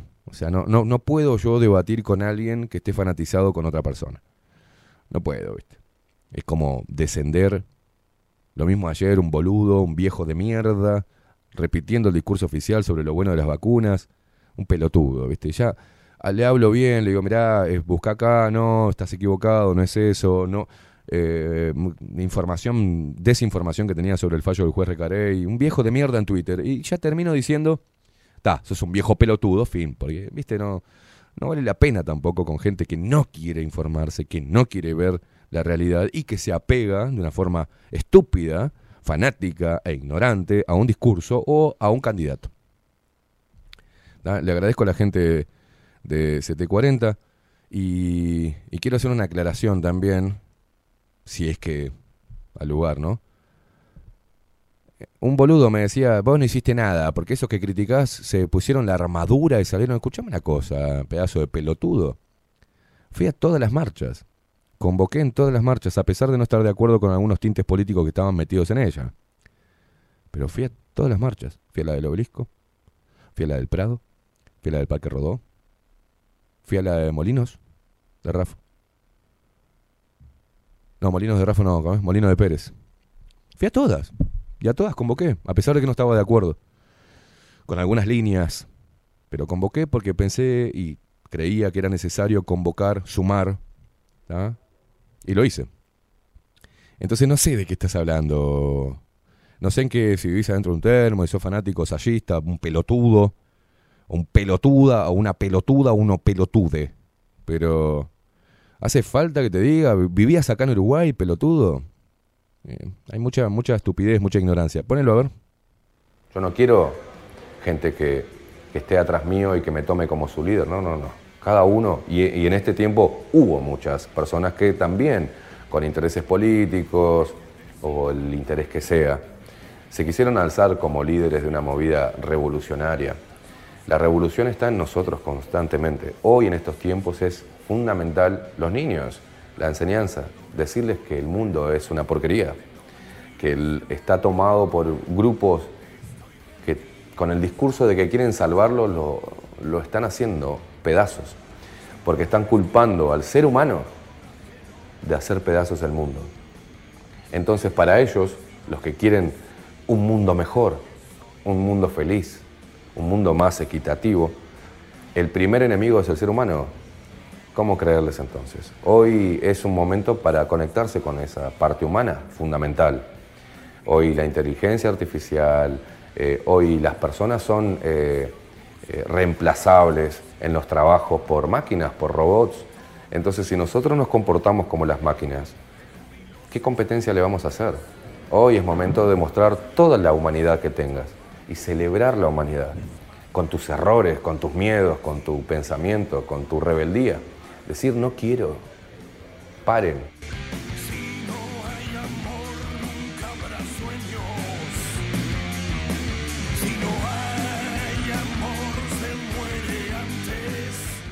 Es simple el mensaje que quise dar. Eh, Es, suena duro decirle a los niños que el mundo es una porquería, pero es, una, es mi forma de hablar. El tema es decirle a los niños a qué se enfrentan, a qué mundo, en qué mundo están viviendo. Entonces, eh, ayudarlos a reforzar su... Realmente ponerse una armadura, entender, ¿viste? No crear gente frágil y gente que se pueda dominar fácilmente. Y es eso. Y no es, mañana si yo digo, vengan, síganme, parecen, parecen Menem. Síganme, no los voy a defraudar. Síganme con N, ¿viste?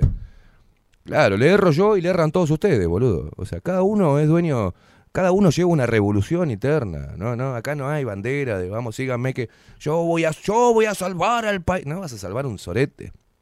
Si no sa- quieren salvar al mundo y no siquiera pueden pasarse de WhatsApp a Telegram. a ver, ¿qué quieren hacer? ¿Qué quieren salvar, boludo? No, porque el universo, el universo no sabe ni qué mierda sos. O sea, bajen de la nube de pedos. Bajen de la nube de pedos. Tu revolución y tu resistencia está en tu casa, con tu familia, en tu hogar, en tu laburo, en tu propia vida. Deja de encolumnarte atrás de, de líderes que te dicen que van a salvar. ¿Qué van a salvar? Por favor.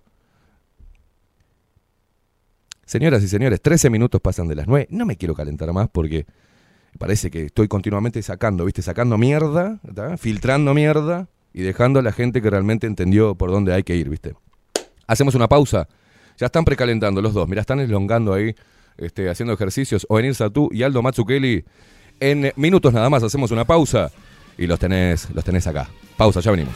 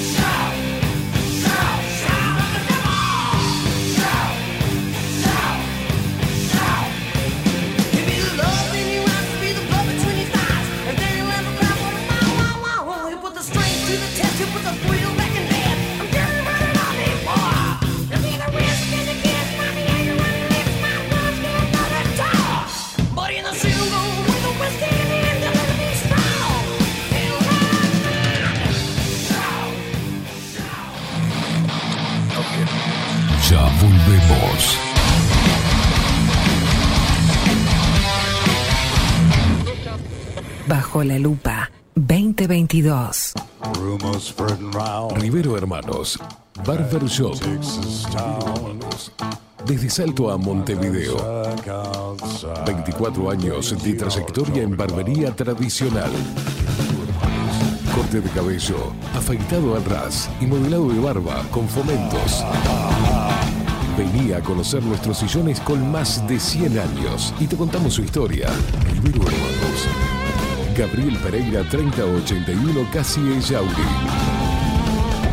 Reservas al 096-531-879. Rivero Hermanos, Barber Shop. Mostrá tu mejor sonrisa. En Timbo, consultorio odontológico, te ofrecemos la atención y todos los tratamientos necesarios para recuperar tu salud bucal. Reserva tu consulta diagnóstico sin cargo al 099-750-182. Te esperamos en Colonia 1181, oficina 505, esquina Cuareim. Nombrando a Bajo la Lupa, obtendrás un 10% de bonificación. No postergues más la sonrisa que te mereces. Timbo, consultorio odontológico. 099-750-182. Grupo Service. Servicio técnico especializado. Huawei, iPhone, Xiaomi. Trabajamos con todas las marcas. Contamos con servicio express. Cambio de pantalla en 30 minutos. Grupo Service. Grupo Service. Reparación de celulares, computadoras y tablets. Encontrarnos en nuestra web gruposervice.com.uy y por WhatsApp 094 389 568. Estudio Jurídico Notarial, Perezcal y Asociados. Más de 25 años de experiencia en todas las materias, representando a estudios nacionales e internacionales. Una amplia trayectoria en materia penal, sucesiones y reivindicaciones. Más de dos décadas de experiencia recuperando terrenos ocupados. Torre Gorlero, oficina 20, 21 y 22. 099-309-319. Estudio Jurídico Notarial, Perezcal y Asociados.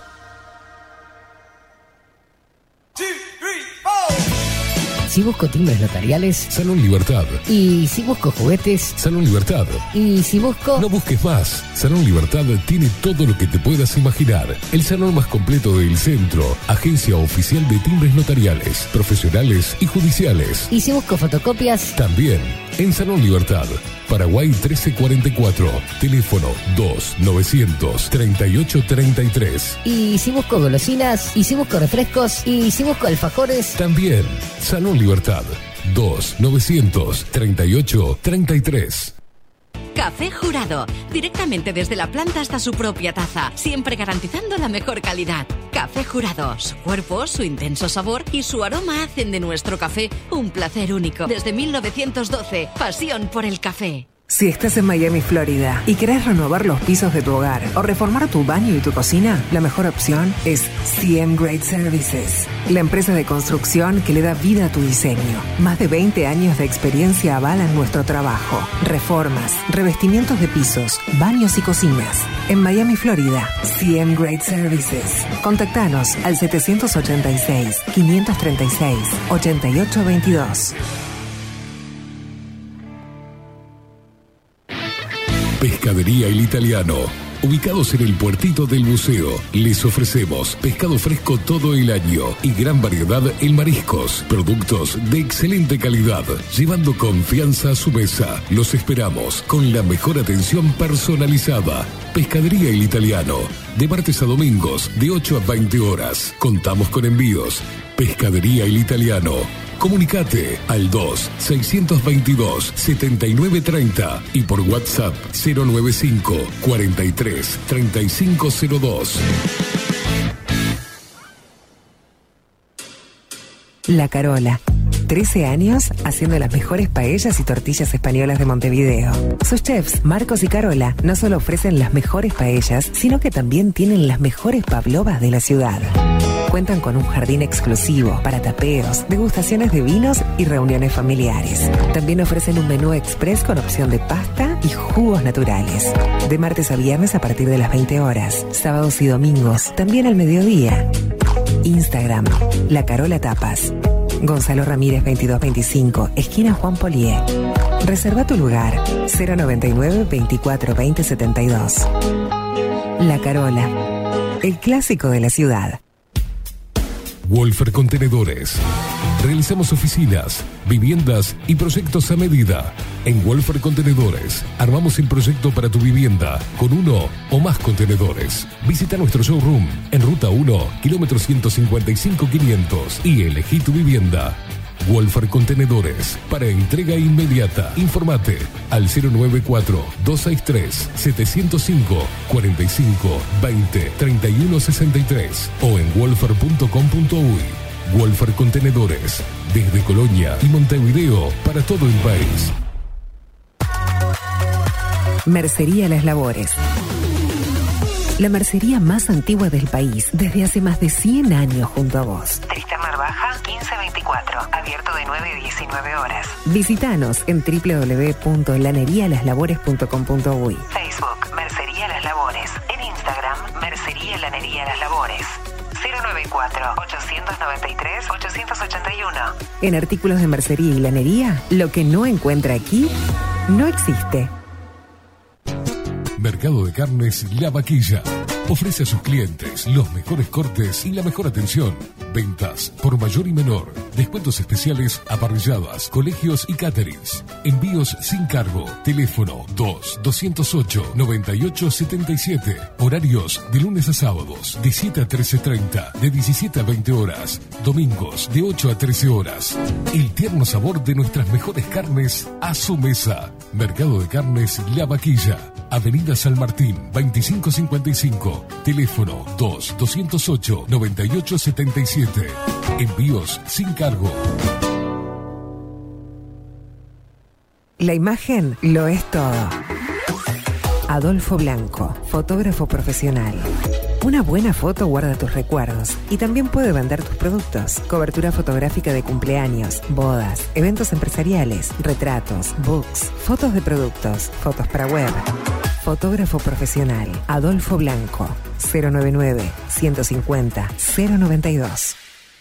Hola, ¿cómo estás? Mi nombre es Maru Ramírez. Soy locutora profesional desde hace 26 años. Cuando me preguntan, ¿cualquier persona se puede dedicar a la locución? Mi respuesta es bien sencilla. El 20% es la voz y el 80% es lo que vos haces con ella. En los workshops que doy de locución comercial, descubriremos no solo si quieres ser parte de este mundo, sino también cómo trabajar de tu voz, cómo organizarte, cómo ejercitar tu voz para una mejor dicción, modulación y respiración. No, no importa que no tengas conocimiento de locución. Lo que importa son las ganas de aprender y descubrir un mundo nuevo que te pueda ayudar a conocer tu voz y una nueva forma laboral. Te espero. Dale, comunicate por WhatsApp al 095-062-082 o por Instagram, arroba marulocutora.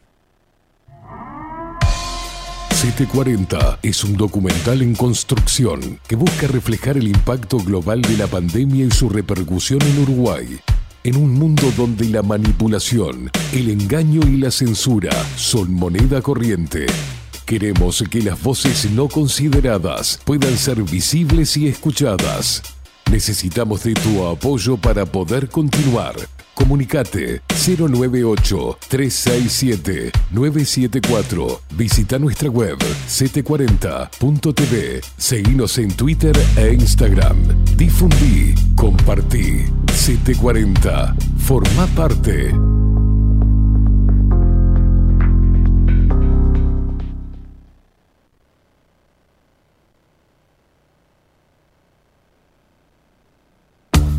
Ahora también estamos en Twitch. Seguinos en Bajo la Lupa guion bajo uy. Bajo la Lupa contenidos más independientes que nunca.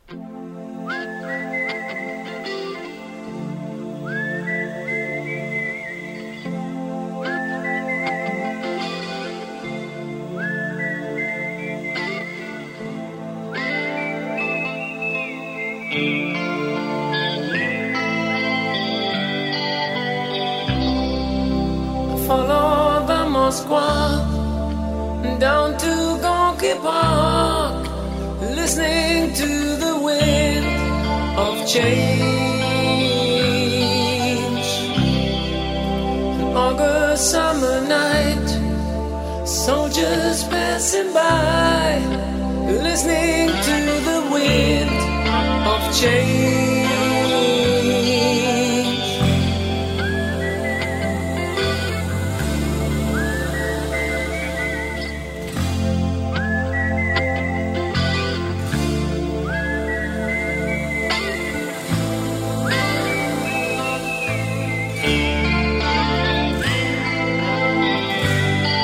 25 minutos pasan de las 9 de la mañana. Bienvenidos a un nuevo ciclo de Desayunando con, con Mirta Legrand. No, no es esto, no es esto. Eh, como lo verán en pantalla, tenemos. Qué raro que se ve todo esto, ¿eh? Estamos. eh, algo nuevo. Tenemos el placer de recibir. La gente de Twitch está como loca. Vienen subiendo la, gente. Muchísimas gracias por, por estar ahí del otro lado. Están- hay dos hinchadas. Y tenemos a estos dos monstruos. ¿Cómo les va, señores? Eh, Ovenir Sartú, a mi izquierda, y a mi derecha, Aldo Mazzucchelli. A la izquierda de la audiencia, buenos días. A la derecha de la audiencia, venir. Porque la, la audiencia es muy radical, ese es el problema. Che, yo no sé si me viene muy imparcial porque me viene de camisa negra, Ovenir. Lo siento, lo lamento Bueno, mucho. ¿Cómo andan, señores? anarquista fascista, te da lo mismo. Ve lo mismo, dice- según, según ocasión. Me iba a poner la corbata roja, como para, para matizar un poco. Señores, ¿cómo les va? ¿Qué tal? ¿Qué tal? Buen día. Muy bien, buenos días. Buen día. Qué raro tenerlos acá, los dos No, juntos. te- te- Es una cosa de locos. Bueno, ¿por dónde arrancamos? Bueno, yo hay una cosa que de alguna manera Aldo, Aldo marcó algunos ítems ¿no? que me gustaría comentar. Digo, este, había un tema que es el, el, el análisis o, el- o la consideración de este del espacio antipandémica, lo que eh, los, los críticos llaman el movimiento antivacunas, hago comillas. Claro, eh, a nivel, a O- nivel mundial hay una, una resistencia a todo esto. resistencia a, a- al fenómeno pandémico o a algunos aspectos de, de- de la situación global. Sí. Este, me parecía que era, era interesante considerar ese tema, porque digo, Digamos, para entender, para que la gente entienda, a nivel global o- hay una resistencia en, todo el mundo. Hay una parte que se llama la resistencia, eh, antipandemia, dar anti-NOM. muchos nombres. Vamos a analizar cómo está esa, esa resistencia a nivel local. Me parece que la, si uno quiere pensar las palabras de otro, hay que tener cuidado con las palabras del otro, ¿no? Exacto. Es que está pensando otra cosa, no lo nuestro. Entonces yo no acepto las palabras del otro. Antivacuna es una palabra de otro. Mm. Movimiento, ¿qué movimiento? No sé. Yo, es lo que traté de decir el otro día. Eh, con Venir tenemos una larga historia de coincidencia, discrepancia, digamos, siempre en los mejores términos. Me acuerdo cuando, ¿te acuerdas cuando íbamos a la tele? Allá Me por el acuerdo. do- 2003, 2004, no me acuerdo cuándo fue. a la tele. con nuestro común amigo o ex amigo, no sé, para mí amigo, eh, Gerardo No, Bleyer. no, todo bien. Este, Exactamente. Eh, En un programa que se llamaba Los Bueyes Perdidos. los bueyes perdidos. Los bueyes perdidos. Íbamos tipo a las 8 O de la mañana, no me acuerdo, era muy temprano. Muy temprano. Este, en la tele. Y hablábamos, no estábamos mucho de acuerdo en algunas cosas, me parece. No me acuerdo mucho tampoco de los contenidos, pero. Y Era mucho antes, era- digamos. Era, otro mundo, además. mucho antes, sí, en el- desde el sí, 83 sí. para acá, de alguna manera hemos estado más o menos cerca en algunas este, órbitas. Y somos ge- cogeneracionales, ¿no? Pese a que quiero aclarar que venir es mucho mayor que yo. Eh, Pero. Qué lindo, qué lindo. Pero, pero mm, digamos, me parece que hay una ética ahí en el sentido de la palabra de, de- de hábito, ¿no? O sea, hay un hábito de que le estaba diciendo venir al principio, me decía, ¿vos de qué hablamos? Digo, hay, hay algo que es este que justamente lo más interesante de, de generar ideas y pensamiento es hacerlo desde una cierta distancia mutua, desde cierta eh, diferencia. Claro. ¿no? Es decir, la coincidencia es mucho más estéril generalmente en todos los vínculos que un poco de fricción, un poco de, de- un poco de ángulos distintos, digamos.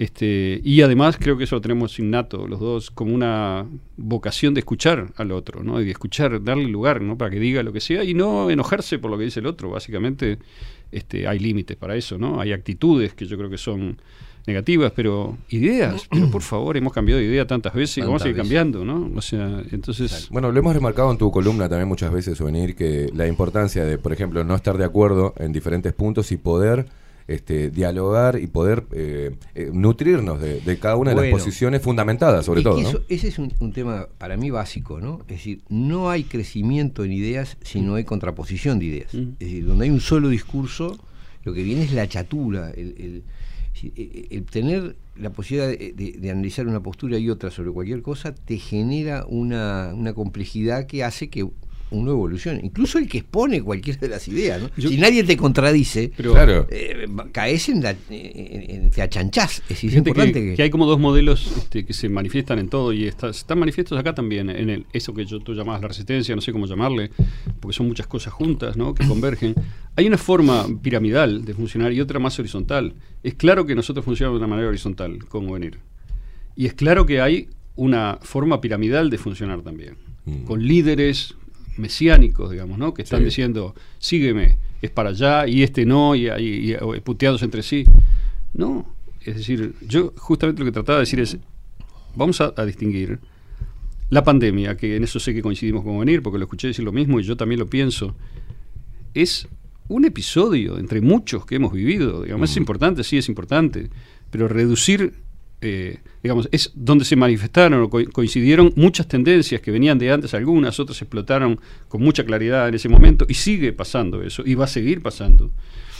Este, y me parece que un parte del trabajo de, de- de conversar y de plantear ideas y de tratar de aclararse uno mismo primero, ¿no? En la medida de lo posible, hablando, porque muchas veces es solo hablando que uno se aclara, no es pensando solo, ¿no? Y sobre claro. todo hablando con otro, Es verdad, ¿no? es verdad, es Este, es, es poner en contexto, como lo dijimos muchas veces, yo lo digo todas las veces que vengo, poner en contexto lo que está pasando y decir, esto es un episodio. Si, crees que, esto explica todo, que esto es la llave, no hay una llave. Ese es eh, parte de mi mensaje. No hay, no la busques porque no hay una llave. Hay 5.000 llaves, están todas entreveradas, digamos, lo que parecía que cerraba una puerta en realidad abre otra. Es decir, hay este, un entrelazamiento de complejidades que se manifiesta de una manera muy creativa a cada momento. Yo creo sí que hay la tendencias de largo plazo, como hemos, yo por lo menos planteé, y sé que, bueno, no sé si coincidimos con venir en eso o Sí, no, sí. pero pero digamos, esto es un, es un proceso que tiene determinados mojones, hitos, y yo lo interpreto como, eh, a diferencia de lo que veo que es este, una especie de pesimismo generalizado, de que todo va hacia lo que Davos y su, su, su- su prensa ha, digamos, este, como sintetizado. Ahora ayer estuve mirando un horror, un libro de un abogado italiano, Ferraiolo. Ferraioli, Luigi Ferraioli. Ahí está, sobre la... Bueno, que es, es, es la, es- es la versión jurídica del globalismo peor, digamos, ¿no? Y veo que lo han tratado con, con- con reverencia acá en algunos medios y eso. Es una porquería atómica ese libro. y todo lo que, lo que contiene, digamos, para mí es la expresión este, académica, si se quiere, pero bastante propagandística también desde el lugar jurídico de un una, del programa que, que la gente, mucha gente piensa que ya ganó, que es inevitable, que es inexorable. Yo pienso que no. Aunque incluso aunque durante algún tiempo, como han hecho, impongan parcialmente cosas en lugares, eso, eso es muy distinto de decir, esto ya terminó, ganaron, este, no. Yo Bueno, pienso lo contrario. Para que no se imponga esa, esa agenda o esa eh, dictadura jurídica, académica, con el discurso hegemónico y demás, eh, por eso es importante analizar qué tipo de resistencia, qué herramientas tenemos como para hacerle frente a eso, ¿no? Y es ahí cuando se genera este, este lío. Yo, un poco lo que lo que yo quería puntualizar después de la, de la exposición de Aldo del otro día es que eh, es cierto que esto no- usar la palabra movimiento para, para este espacio de este eh, sería un exceso porque no es un movimiento porque no tiene eh, autoridades comunes ni, ni un documento Claro. fundacional ni cosa que se le parezca este, pero yo creo que sí es, es cierto que estamos hablando de un espacio de opinión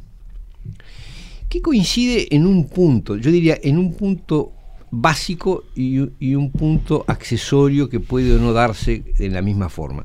Hay un punto básico que es la desconfianza, es decir, el, el descreimiento con, con respecto al discurso oficial sobre la pandemia. Es decir, el entender que la pandemia en realidad persigue otros fines que no son, no- eh, eh, ni es natural este, algo que nos cayó del cielo, ni, ni las políticas adoptadas tienen por fin- fines sanitarios. Ahí estamos todos de acuerdo, digamos. Creo que ese es un punto definitorio. Mm.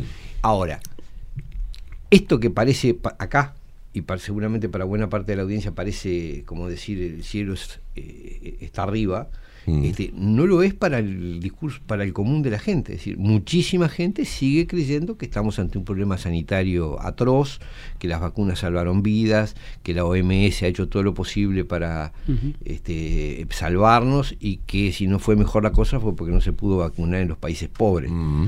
Bueno, ese discurso que a uno le resulta de, fantasía absoluta es el predominante en los medios de comunicación, en el sistema político, así que no se da por enterado de que haya otra cosa que el discurso oficial. Entonces, ¿qué constituye ese espacio de opinión? Ese tema. Es decir, cuando tu visión, si partimos de la base de que es de día o es de noche, es decir, eh, Claro. el grueso de la gente cree que es de día y vos ves que está oscuro y decís, no, mira, esto es de noche.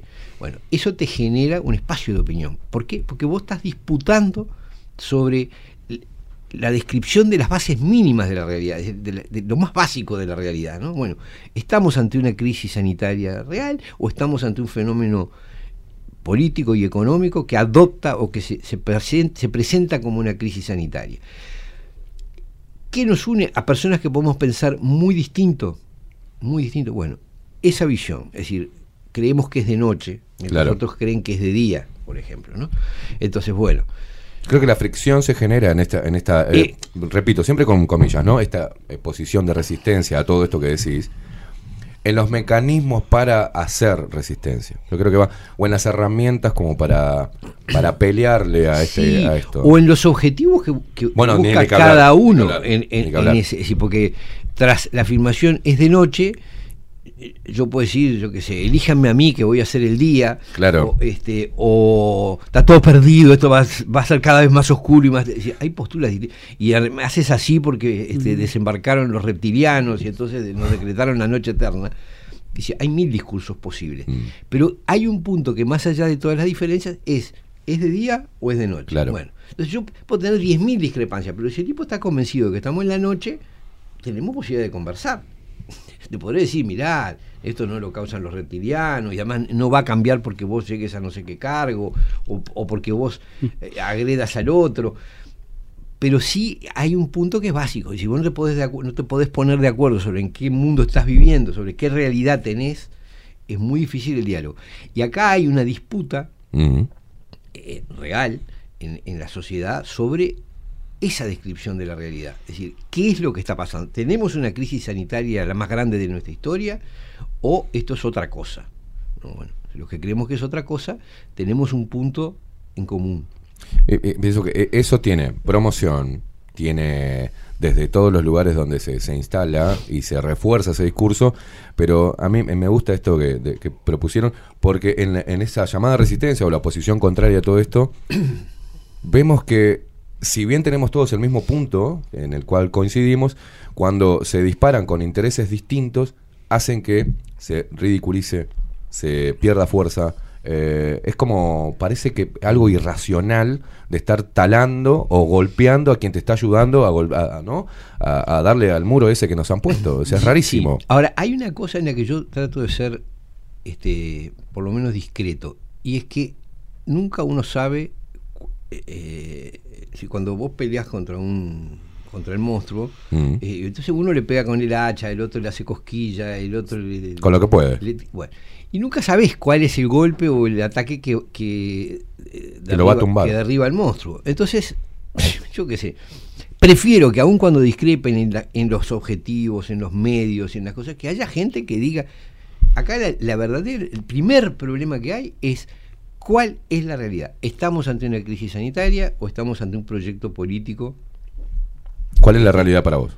No, no tengo dudas de que esto es, un, pro- eh, es parte, como decía Aldo, ¿no? es, es parte de un proyecto político que esto nos llevaría ya al otro tema, pero lo lanzo porque yo creo que estamos, es decir, la realidad mundial está modificada por la, la aparición de lo que creo que es el, el más grande partido político global. Mm. ¿no? Es decir, que, que ha habido otros casos, qué sé, si se quiere, hay organizaciones que son globales, ¿no? Las iglesias, este, eh, en su momento el Partido Comunista, dirigido por, por este, Moscú, era una organización política de alcance global, pero este, me da la impresión de que lo que hoy, lo que hoy se suele llamar Davos, está operando como un actor político.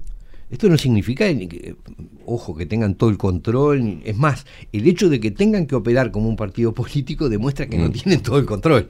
Es decir, pero uno ve que en el discurso público hay ideas que se reiteran una y otra vez. Es decir, la pandemia, el calentamiento global, la infinita maldad de Putin, este, la importancia de la guerra de Ucrania, este, y después ideas para la venta, ¿no? El tema del género, el tema del, del LGTB, y lo- una La serie- famosa Agenda 2030. eh, sí, una serie de las tecnologías verdes. las es decir, hay todo un discurso que, que uno identifica con ese foro de Davos. Y hay figuras políticas. ¿Por qué digo que actúan como un partido político? Porque están asumiendo rol político. Es decir, Klaus Schwab, Bill Gates, George Soros, eh, Larry Fink, están, op- y, y varios más, ¿no? Eh, Incluso Elon Musk con sus matices o sus cosas, pero están, pues, a, su- a veces la gente me dice, pero ¿y ¿por qué aparecen y dan la cara? Y aparecen y dan la cara, porque vos no podés crear un proyecto político sin figuras identificables. Vos tenés que, primero, el proyecto político tiene que ser explicitado, hay alguien Claro. que tiene que decir, vamos para aquel lado, ¿no? Y tiene que haber voceros de ese proyecto político, si no es una cosa in- in- intangible. La gente tiene que ver y acostumbrarse a reconocer a esas figuras como líderes de opinión. Entonces, cuando hoy sale Bill Gates y te anuncia que mañana a las 17.30 empieza una pandemia, este, bueno, después de un par de veces que lo ha hecho, o- mañana no, eh, eh, de- eh, en el 2025 a las 17.30 del 3 de agosto empieza una pandemia, vos decís, ah, esperá, anunció otras y... O sea, el vocero del, del- es el oráculo Es, del- es como del una especie desastre. de ministro de salud de, de- O sea, vos lo que, de las sombras, que ¿no? esos actores. Después hubiera un punto de discrepancia que tienen Sí. sobre, sobre eso, ¿no? La otra vez dijiste que, que esto fue muy. casi haces dar vuelta a toda la audiencia cuando dijiste que la pandemia era un producto de las políticas del capitalismo neoliberal y aquel casi se vuelta carnero. No. Hay, hay, do- hay dos op- hay una opinión distinta, pero porque hablaste del No. comunismo, hay otros pero que para no irnos del es tema. una es una este, pandemia global comunista, no sé qué. Pero vos decís que esos actores en realidad no son los que tienen el poder, son voceros de, de, de algo mucho más. No, no, no, no sé. Yo digo que hay un, un es identificable Claro. un grupo de poder que actúa además como una propuesta política, porque te está presentando un proyecto Exacto. de Sí, mundo, claro. Y esos actores mm, ignoro cuál es su verdadero grado de poder en esa estructura. Mm. Como toda estructura, hay siempre gente que da más la cara y gente que está abajo, pero opera desde abajo y maneja. sí. Los partidos políticos tienen, hay tipos que manejan la interna y Mm. otros que son las caras visibles, no siempre coinciden. Este, entonces yo creo que para desmistificar el asunto, la mejor manera es describirlo como un proyecto político que tiene una organización que lo promueve. Los alcances de esa organización son muy grandes y en muchos casos no plenamente identificables. ¿no? Es decir, hoy, es muy claro hoy que esa organización tiene eh, gran peso sobre la estructura política estadounidense. ¿no? Es decir, lo que, se- lo que en Estados Unidos ya dicen claramente Estado profundo, Mm. son un grupo de, de funcionarios que operan, que, que no responden al sistema político, sino que responden a esta estructura. Pero ahí va, esta es una cosa para discutir. Ahí Pero, va. pará, antes de irnos a eso, que es muy interesante discutirlo, la situación de Estados Unidos. eh, estoy de acuerdo con venir, desde luego, en, en que estos son los temas que definen el espacio, digamos. Yo creo que un espacio es un espacio, justamente, es decir, adentro de él es, es una especie de marco adentro del cual pasan muchas cosas que pueden ser contradictorias entre sí, que tienen que ver con cómo se orienta cada uno, que, que el rol le da a las diferentes cosas y cuáles son los objetivos, si querés, más abstractos, ¿verdad? No necesariamente este, de, de política práctica. Pero creo que hay que marcar una, una- un- como yo veo el asunto es, ha- han ocurrido cambios tecnológicos y culturales vinculados con esos cambios tecnológicos y cambios en todas las esferas importantes de la actividad humana, económica, este, de comunicación, eh, organizativa, eh, de, producción, etcétera, que dieron lugar durante, o sea, que están dando lugar a lo que todo el mundo vislumbra como unas como posibilidades nuevas. Es decir, un mundo distinto. ¿Ok? Y yo creo que ese mundo distinto va a ocurrir, por supuesto que va a ocurrir. Y es, cla- es claro que estamos en un momento de bisagra, en un momento de cambio, que no es un momento, son décadas, ¿no? Pero es muy rápido, en términos históricos es muy corto, en donde hay mucha intensidad de cambio. Por lo cual no es raro que aparezca gente que eh, tiene un proyecto político desde hace tiempo diciendo, vamos a atribuirles la mejor intención. Con estas nuevas este, herramientas, estas nuevas posibilidades, para nosotros el mundo tendría que ser de tal manera. Yo he dicho, y lo repito, y ahora Ferraioli, el amigo, el doctor Ferraioli, me da otra este, posibilidad de reafirmarlo. Este, Ferraioli es otro de los jóvenes que anticipan el futuro, tiene 82 años, ¿no? O sea, es como el joven Soros, el joven Biden, el joven eh, Gates y el joven Schwab, todo lo que citó Ovenir. Esos son los líderes políticos del futuro. es evidente que hay un oxímoron ahí, ¿no? No, es decir, ellos no son los líderes políticos del futuro, ellos son los líderes políticos de una generación que está de salida y que está tratando de usar la tecnología y esos cambios tecnológicos para incrementar el control hacia un modelo centralista que hoy por hoy se presenta como global. El libro de Ferraioli, que hojeé un momento ayer, decía este, atacando los gobiernos locales, por ejemplo, las autonomías locales. Y hablaba de el salvaje poder de los gobiernos nacionales que había que contrarrestar con un poder global, una policía global, un ingreso básico universal o como se llame, una, un- una policía global que sea capaz de eje- ejecutar, digamos, este, las políticas globales y con el sonsonete de siempre, que le han pagado para que lo escriba porque todos dicen lo mismo, que es los enemigos comunes, que son el La cambio pandemia, climático, la pandemia, los virus, la esto, todo lo que ya sabemos. Ese es el, el pobrísimo, para mí, esquema intelectual de este grupo político que menciona Bonir.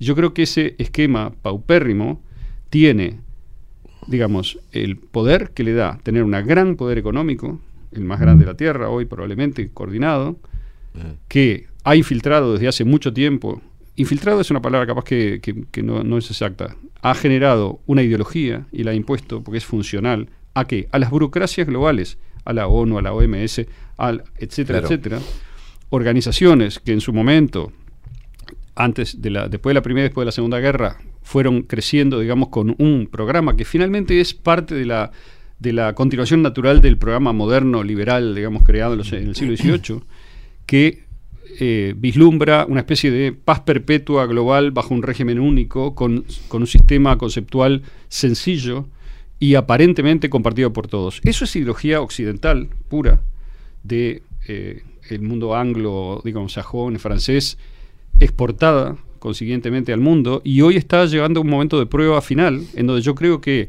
los otros regímenes distintos, políticos, el chino, el ruso, etcétera, etcétera, tienen, y África y bueno, en parte de América Latina, en parte, digamos, eh, otros lugares de Asia y demás, este, están como viendo la oportunidad de generar un modelo de político y social distinto, usando la tecnología que mayormente salió de Occidente, para eh, organizar la Tierra de otra manera, no con un polo único, este, que es lo que Ferraioli y Davos este, están planteando, sino eh, con, en lo- como yo me lo imagino, podría, en un, no en esta fase, pero quizá en una fase más adelante, esa tecnología aprovecharse para lo que realmente creo yo que tiene potencial, que es para generar sistemas de organización en red mucho más autónomos localmente, pero coordinados con facilidad, eh, usando la- los beneficios que da esa red. Entonces, yo creo que la gran una de las grandes discusiones políticas es centralismo, como dice mi amigo Diego Andrés Díaz, o este, autonomías locales, como yo planteé desde hace tiempo, globalismo versus autonomías locales o poderes locales o culturas locales también, porque yo veo que este proyecto global, una de las cosas más feas que tiene, es que reduce la cultura humana a tres o cuatro trazos eh, generales, así como te hablan de una moneda digital única, te hablan de un- una constitución de la tierra, mira, ¿no? Es decir, lejos de, de, digamos, diferencias locales, autonomía, parece que hay un modelo único de hombre que además no es, no es humano, es, es algo así como robótico de inteligencia artificial, que debería ser el que organiza la vida y demás. ¿Es, es contra eso, contra lo que yo desde el principio y desde antes de que empezara la pandemia estoy tratando de escribir, advertir, pensar, y me parece que la pandemia lo que hizo fue elevar el volumen de tendencias que ya existían. La pandemia fue una grosería para los que estábamos Claro. mirando, digamos, este, de antemano esto. Es una grosería de centralismo, de autoritarismo, de, bueno, como dice también Ferraioli, este, eh, un- eh, un- lo que ellos quieren es un Estado global, ¿verdad? Pero un Estado global.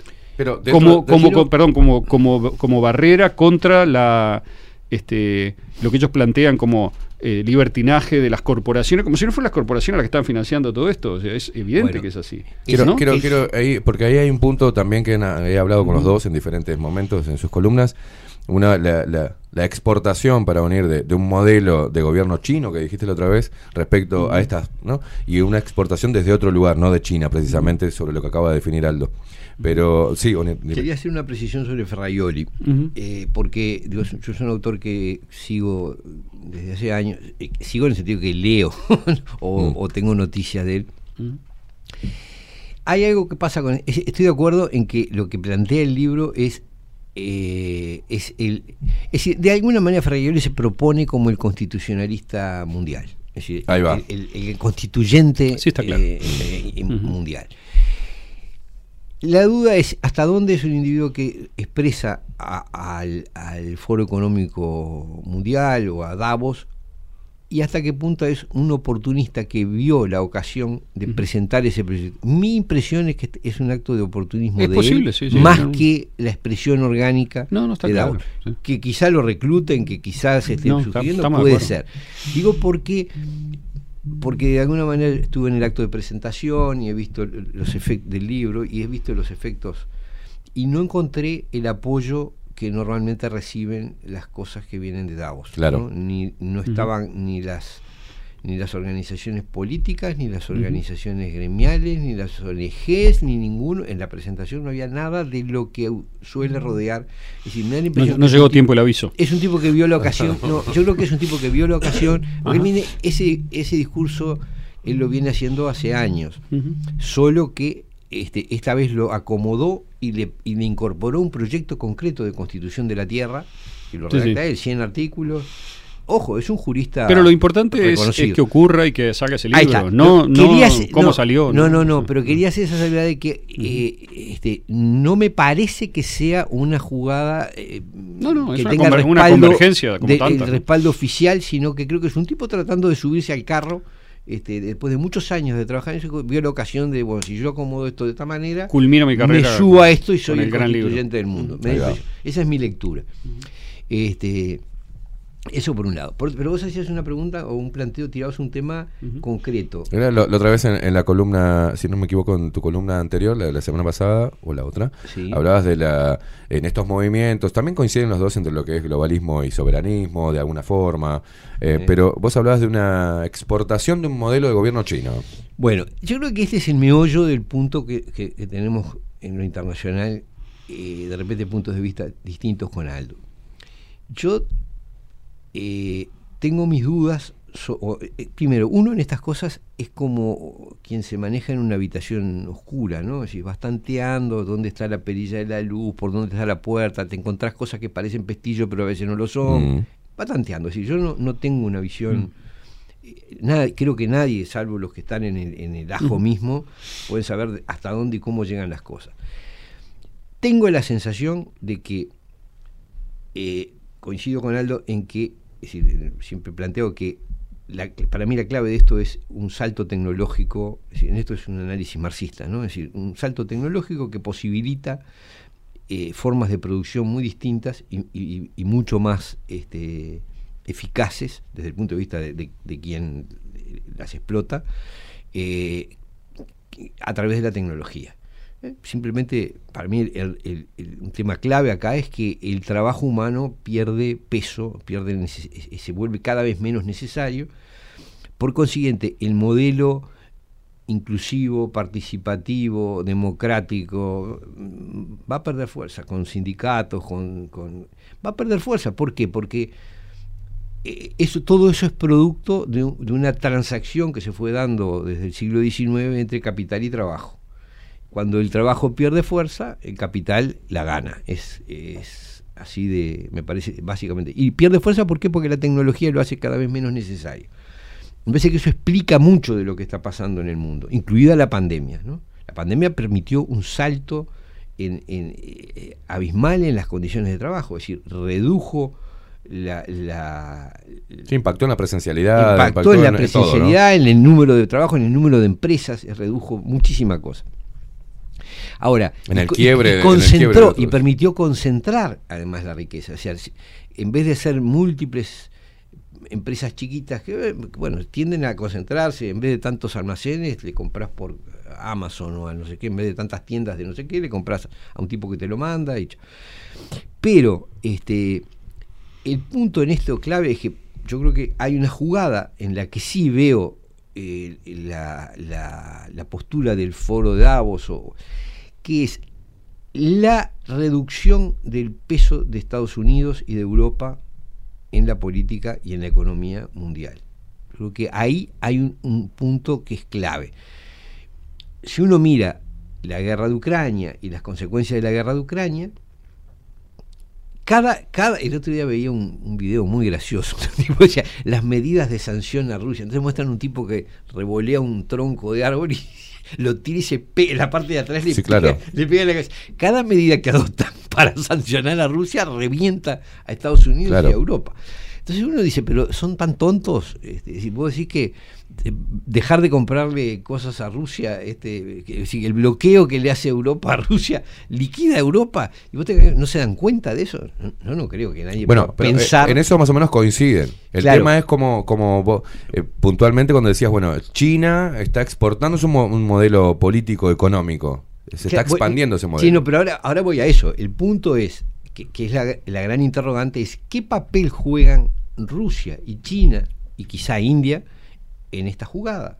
Porque uno puede pensar, bueno, este, sí, a ellos les interesa este, reducir el poder de Estados Unidos y quizá el de Europa también. Es razonable, es muy razonable. Ahora, eh, y creo que ese es el punto clave, es esto puede hay que mirarlo como una lucha entre Estados Unidos, Estados Unidos Europa contra Rusia China o dentro del mundo de lo que podemos llamar el mundo occidental existe una especie de quinta columna, es decir, un partido que en realidad está jugando a desplazar el eje del poder geopolítico de eh, la alianza Estados Unidos Europa hacia otra alianza o hacia otro centro de poder que podría ser China. Mm. Yo digo la verdad, uno tiene sus dudas, lo mira, lo ve. Yo tengo la impresión de que el desplazamiento del eje económico y político hacia China es algo querido, en este caso por el foro de Davos, porque no son gente tonta, no son gente tonta. Y si vos fundís a Europa, eh, creás un caos monetario y político brutal en Estados Unidos, este, y hay que mirar lo que es el avance comercial de China en América. Es brutal. Perú, E- Ecuador, Chile, ahora Uruguay, México, Venezuela, Venezuela prácticamente asentada en la falda de, de China. ¿y, y cómo es posible que Estados Unidos no reaccione? ¿no? Es decir, se le meten por todos lados las empresas chinas, abren puertos, abren em- empresas mineras, se- venden y compran de todo. Y, y no hay reacción de, de la economía estadounidense ni del sistema político, el Departamento de Estado. No hay reacción. Bueno, yo no puedo ver más que una decisión de ese partido político global que por alguna razón ve más, tiene interés en que China tome un papel más importante o más preponderante en la economía. Razones, no sé. Una que se me ocurre, una que se me ocurre, es que Estados Unidos, liderar, es decir, controlar a Estados Unidos es un poco complejo. El- algo que Aldo ha estudiado mucho, ¿no? El tema de Trump y de cómo, es decir, lo que les costó sacarse de arriba a Trump fue enorme. Y, y aún hoy tienen un país dividido, ¿no? Un- Una Sí. situación muy compleja. Quizá, quizá China como, como comisario del mundo sea más confiable, porque vos tenés que arreglar con la estructura que está al frente. No hay, no hay elecciones al estilo eh, con voto universal, no hay este eh, no hay prensa opositora, no tenés un, un- No, eh, Aldo eh, hacía Lo que pasa referencia es a eso, que a hay ver. sí en China. No, vamos a ir hay despacio porque- conflictos y luchas de poder Tenemos como en todos sí, lados. despacio, Lo que ¿no? digo es que no, no te encontrás con ruletazos de que mañana te eligieron a, Frena, frena un a poquito. Pinchinati, ¿entendés? Frena un no va a poquito, pasar. Ovenir, Sí. querido. Porque hay muchas cosas que tiraste, ¿no? Muchas Y, y Claro. yo creo que es un entrevero en el mejor sentido, no, no el tuyo, sino el del mundo. Eh, yo me resisto a algunas cosas, coincido con muchas de las cosas que decís, yo también las digo, las he venido diciendo. Este, yo diría que hay un, vamos a llamarle para simplificar, partido de Davos, que incluye intereses mezclados, que tienen que ver con plata vieja europea, Mm. este, tiene que ver que es muy, muy poderosa, ¿no? Y que, digamos, la City de Londres manejó la economía norteamericana hasta hace un, un año, este, a través de la Libor y a través de- del, bueno, de la- del mercado internacional del dólar, digamos. Eh, ahora, eh, yo no creo que se pueda hablar, por ejemplo, de Estados Unidos, porque me parece que Estados Unidos es, de todos los países importantes, el que más claramente está dividido. Y no es que esté dividido para la galería, Eso quizás sea una diferencia que tenemos. Yo creo que yo te escucho y creo que, que tendés a, como dice Pepe Escobar, ¿no? Que dice el imperio siempre, ¿no? Mm. Entonces es una cosa sola, ¿no? Es Estados Unidos, que es como un agente no- único. yo- No, no. Al contrario, ¿eh? yo Está. dije que está dividido. De acuerdo, sí, sí, es que y yo siempre hago que no está siendo muy funcional como, como, como es comisario. peor que eso. Yo pienso que Estados Unidos es hoy, objetivamente, la única defensa real que hay frente al proyecto de Davos. Es decir, pero no el gobierno. El gobierno norteamericano está casado con Davos. Totalmente. Está en la cama con Davos. No es Biden, no es el Partido Demócrata. Tampoco es exactamente Trump. O sea, que vos lo ves en Estados es una Unidos, la- figura- la- el problema es la solución mismo. a- a Exacto. la- exacto. Y yo creo que en Estados Unidos, ¿por qué es eso? Porque hay intereses distintos y hay intereses muy poderosos en Sí, Estados claro. Unidos, por ejemplo, dentro del sector financiero, eh, que, y también empresarial, que, y también ideológicamente Estados Unidos tiene una raíz patriótica muy fuerte que, que está identificada con determinado, que es una, una intuición que venir mencionaba al pasar, que yo estoy muy en ella también, que es más difícil controlar a Estados Unidos, porque Estados Unidos realmente tiene, aunque la gente educada, digamos, en una retórica antiimperialista, simplificadora, no entiende eso. Estados Unidos es, eh, y ha sido durante mucho tiempo, una democracia real, cosa que es muy difícil de ver en cualquier otro lugar del mundo. Yo no sé si hay otra, verdaderamente, en el sentido de autonomía individual y una cabeza de produzco, trabajo, mantengo una ética y me opongo al control centralizado. Eso, que está en guerra adentro de Estados Unidos también, es la mitad del país o más. ¿No? Entonces, digamos, no es solamente la eh, que arriba, vamos a decir así, en Estados Unidos hay fuerzas en conflicto y hay tradiciones ideológicas en conflicto, porque tenés una tradición ideológica que podríamos llamar más estatista, más progre, para llamarlo rápido, que es la de Davos y que es la que está en el poder ahora, que tomó al Partido Demócrata, que era el partido obrero, digamos, tradicional de Estados Unidos, y lo llevó de la década del 70 en adelante a este, a este mundo de las reivindicaciones este, identitarias y ¿no? como un paso, después de la caída del muro, un paso de reemplazo, digamos, ¿no? de viejas reivindicaciones tradicionales de la izquierda a una nueva izquierda, podríamos llamarla así, que todo el mundo reconoce, ve y que impregnó las ONG, es decir, la plata que sale de muchas de las organizaciones internacionales, etcétera, está representada por ese grupo que vive en Nueva York, en Los Ángeles, un poco en San Francisco, este, en la academia norteamericana, en la Ivy League, etcétera, que la conozco muy bien y sé cómo es la gente ahí, no es es, es una ideología, verdaderamente, en el sentido más tradicional, ¿no? Es decir, mis intereses chicos del mundo que conozco proyectados a estos son los, deben ser los intereses de todos. Esa, eh, es eso en Estados Unidos no está solo.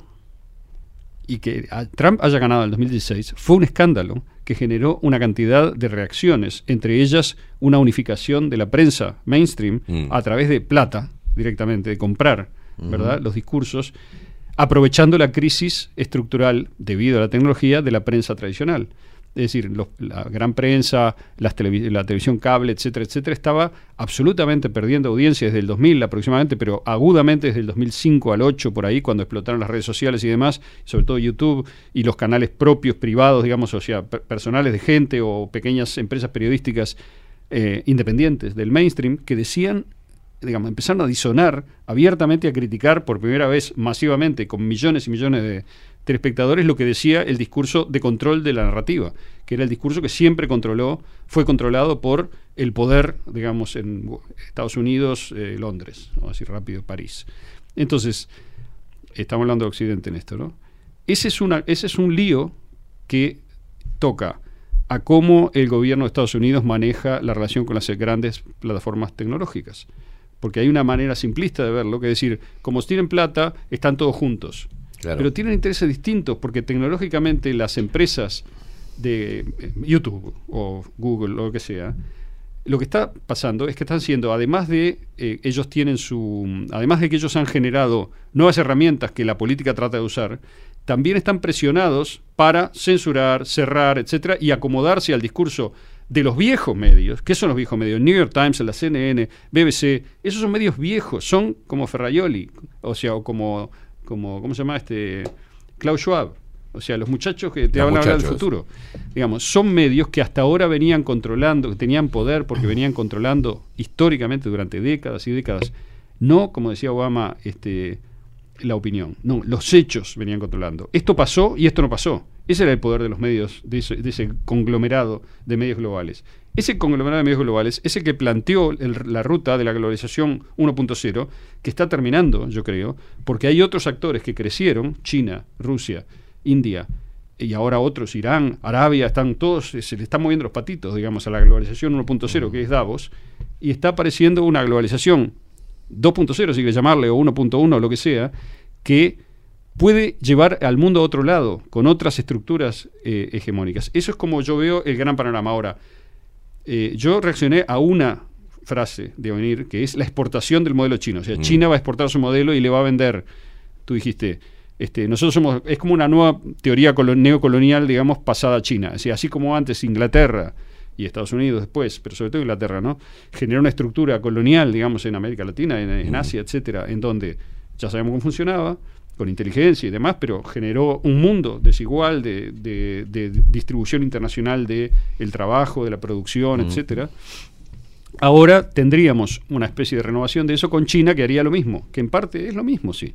Es decir, va y compra materias primas donde las precisa y como tiene una base industrial mucho más desarrollada, que vino desarrollando, porque además es un país inconmensurablemente más poderoso en su población, para empezar, en su capacidad de implementar tecnología, para seguir, en su capacidad de organizar eficazmente los recursos, porque su centralización, que tiene todas las desventajas que vemos desde Occidente con un modelo de individuo como el que tenemos, en China, que tienen otro modelo de, sujeto, digamos, al cual yo le tengo respeto, y esto es una cosa que no se entiende frecuentemente porque parece que nosotros tenemos que pensar, el, eh, es lo mismo que estamos hablando del principio, Mm.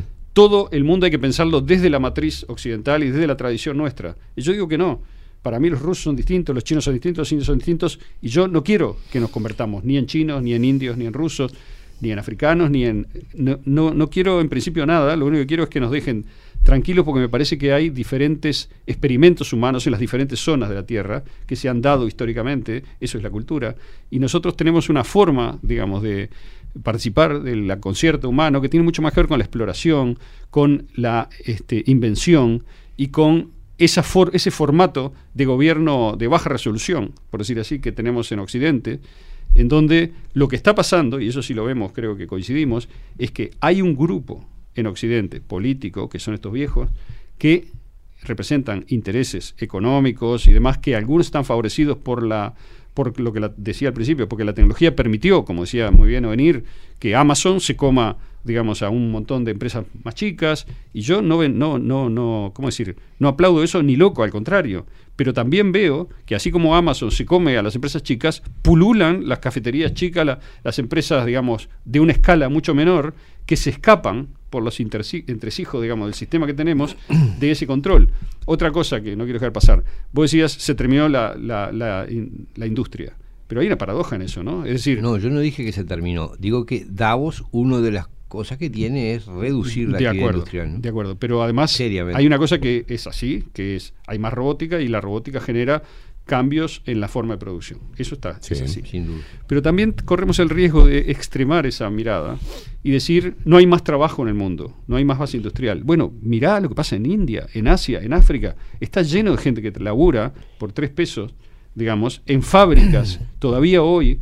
Y lo que vende Amazon y lo que venden los importadores uruguayos que traen de China las cosas y demás, es de gente que labura. O sea, sí hay, lo que cambió es que se movió geográficamente la estructura de lo que era una base industrial central en Occidente, en Europa y Estados Unidos, migró en los 90 debido a lo que se hizo, que fue una política deliberada, que fue discutida en su momento, que los Clinton empujaron y demás de, este, eh, bueno, ya sabemos de lo que estoy hablando, ¿no? Es decir, liberalizar el intercambio de modo de que era más económico para una eh, empresa multinacional mudarse a Asia, lo que sea, y, ven- y produciendo allá, venderle a Estados Unidos o vender a los mercados que ya tenían.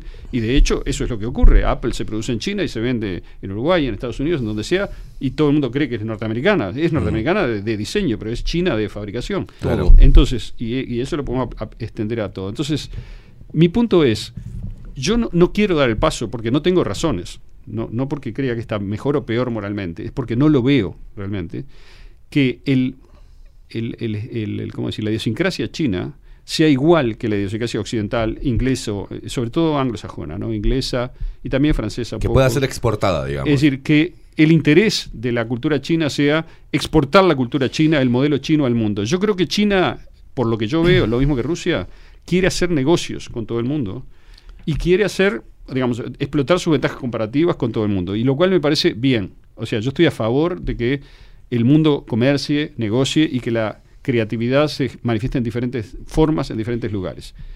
Lo que sí veo que quiere exportar es Davos un uso de la tecnología para un control centralizado. Claro. Eso lo veo claramente. Bueno, la tecnología, Entonces, como decías hoy, también como da la, la posibilidad de hegemonizar y de controlar, da la posibilidad Claro. también de... Yo- De, de- de hecho, esto, esto es parte de la tecnología. El salir del mainstream, el, el tener la posibilidad de tener Sí. estos, Quiero estos acla- espacios. Quiero aclarar alguna cuestioncita. Yo cuando digo Estados Unidos me refiero a el país, la nación, y lo distingo de Davos y de sus agentes dentro de Estados Unidos.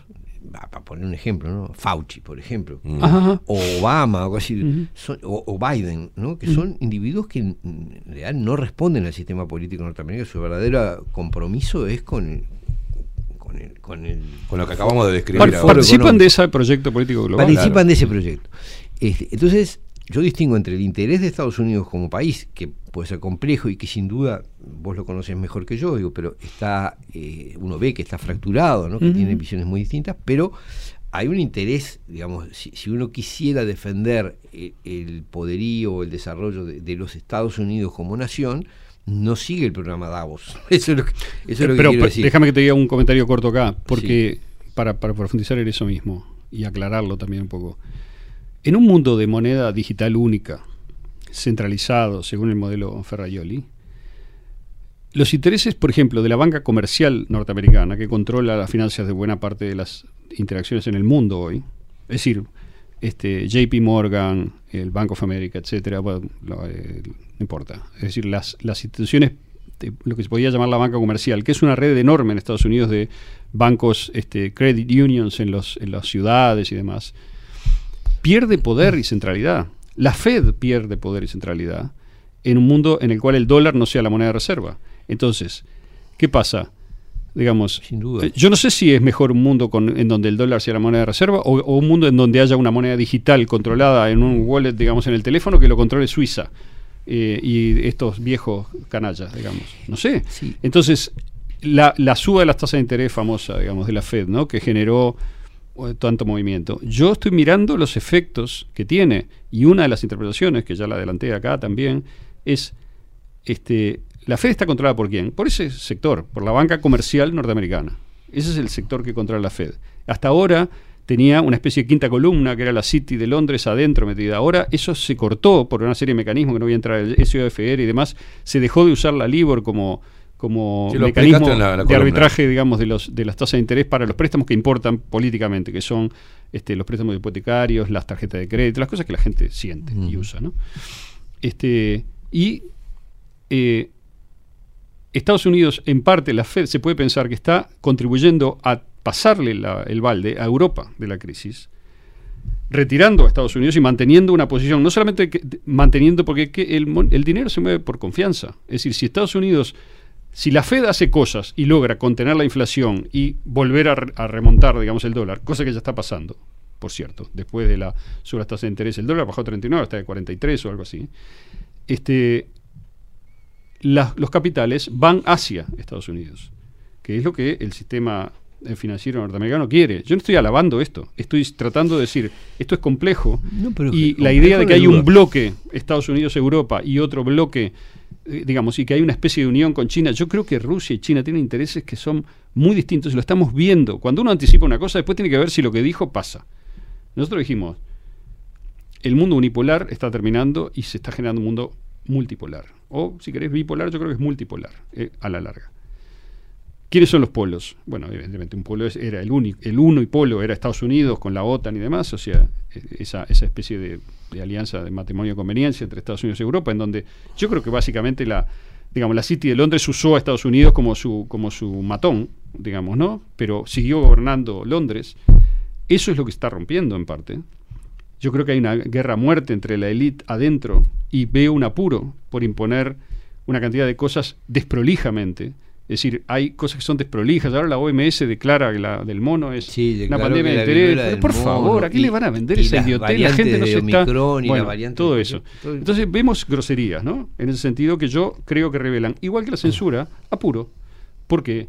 Porque la gente sabe que no tiene, la gente que está en manejo de la mayor cantidad de información, que lo revelan además, si uno puede, si lo sigue entender lo que está pasando, saben que no tienen todo el tiempo del mundo y que el 2030 es un número. Las cosas, digamos, voy a decirlo de otra manera. Se largó la guerra de Ucrania por decisión de Putin, no de Estados Unidos. Estados Unidos provocó la guerra, pero Yo diría que fuera, ahí es Davos, ¿no? Es decir, los que generaron Davos, las circunstancias para exacto. que la guerra fuera inevitable. De acuerdo, pero- más, pero- que Estado- más que el de- Departamento de Estado, ¿no? Pero no, pero pará, porque en el 2005 y en el 2014, cuando Davos era una sombra todavía de lo que es ahora, Estados Unidos movió sus fichas y hay documentos estratégicos de Estados Unidos de los años 90 que dicen, vamos a hacer esto, esto, esto, y pues hicieron esto, esto y esto, todo lo que está publicado, lo voy, voy a ver si lo publico en la revista después porque es interesante. Pero entonces, cuando se largó la guerra, que yo creo que el timing fue decisión de Putin, pero la provocación fue de este grupo, digamos, ¿no? Como estamos de acuerdo. O sea, podía haber estallado antes. Exacto. Porque Ah, la- tenemos la una alianza buscando. férrea China-Rusia que se hizo y se proclamó el 4 de febrero, viene trabajándose de hace mucho tiempo antes y eh, eso al principio quiso ser negado por Estados Unidos, que coqueteó con China diciendo, no, en realidad este, China no está tan del lado de Rusia, vamos a hablar. No sé. Al final se dieron cuenta en dos, tres semanas que era así, que China estaba del lado de Rusia y punto. ¿Qué dijeron? ¿Qué dijo Davos? ¿Cuál era el plan? El plan era, vamos a generar un cambio de régimen en, en Rusia, este, va a caer Putin, eh, la hegemonía, digamos, este, del proyecto europeo norteamericano se va a reafirmar. Recuerdo perfectamente el argumento que se hacía, decían, viste, ahora invadieron y ahora la OTAN está más fuerte que nunca. Eso, cuando vos decías, no se benefició Estados Unidos, Estados Unidos se benefició infinitamente de la guerra. ¿Qué es Estados Unidos? El, con- el contribuyente se jodió, por supuesto, está pagando la nafta 4. Y por eso, cuando vengan las elecciones, vamos a ver cómo hace la clase política, que es todo lo mismo en Estados Unidos, para maniobrar de modo que los demócratas van a tener una catástrofe, pero los que vengan, quiero ver cuáles son las políticas que hacen. Porque poner esperanza, yo creo que es muy importante la elección de, de noviembre en Estados Unidos de medio término, pero no seamos ingenuos de pensar que los republicanos son lo contrario, digamos, ¿no? No, no, Entonces, pero Estados claro. Unidos sí tiene una vigilancia cívica respecto de lo que está pasando políticamente que los políticos tienen que tener en cuenta. Pero no me quiero desviar. El punto es el apuro. Digamos, dijeron, va a pasar esto, esto y esto. Los analistas más o menos independientes dijeron, ¿sabes qué? Mira, Rusia no se va a caer con las sanciones, porque no se cayó nadie, ni Irán ni Corea del Norte se cayeron con las sanciones, me- menos se va a caer Rusia. Es imposible aislar a Rusia del mundo. ¿Cómo vas a hacer? Segundo, Europa depende del gas ruso y depende del petróleo ruso también, y, a- y lo- el mundo depende de los fertilizantes rusos, del grano ruso, es decir, de las tierras raras rusas, etcétera. Entonces, no va a pasar.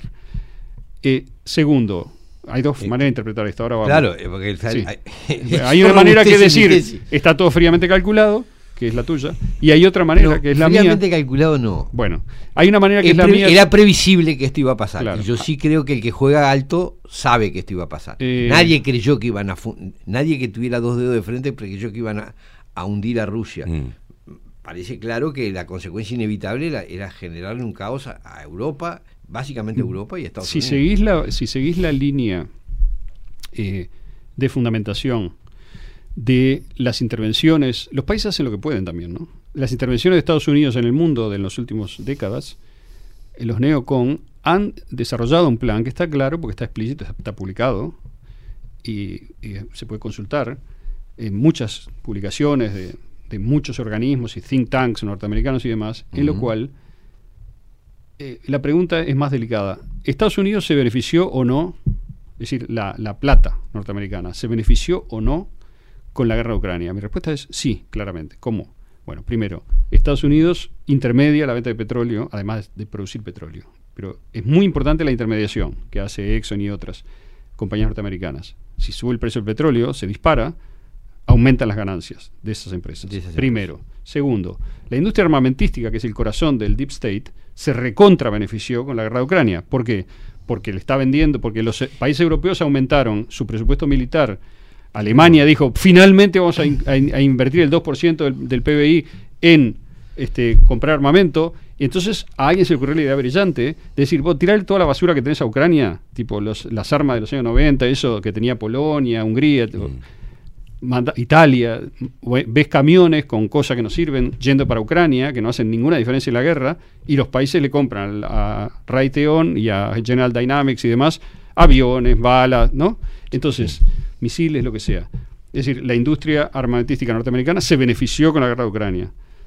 Entonces, el- el- la retórica, digamos, para la, para la, para la pero, barra. pero- pero- Sí. creo que hay dos act- actores distintos que una cosa es Estados Unidos y otra cosa son ciertas industrias o ciertas empresas de Estados Unidos. ¿Pero qué es Yo Estados Unidos duda- entonces? ¿Eh? ¿Qué es Estados Unidos? Cuando vos decís Estados Unidos, capaz que ahí Y- está el punto claro, pero, de, de eh, afine que tenemos que Ese- tener. yo creo, yo tengo la Yo impresión. no veo un Estados Unidos. es Pero yo problema. tampoco, sos vos el que usa el término Estados Unidos como si fuera una unidad.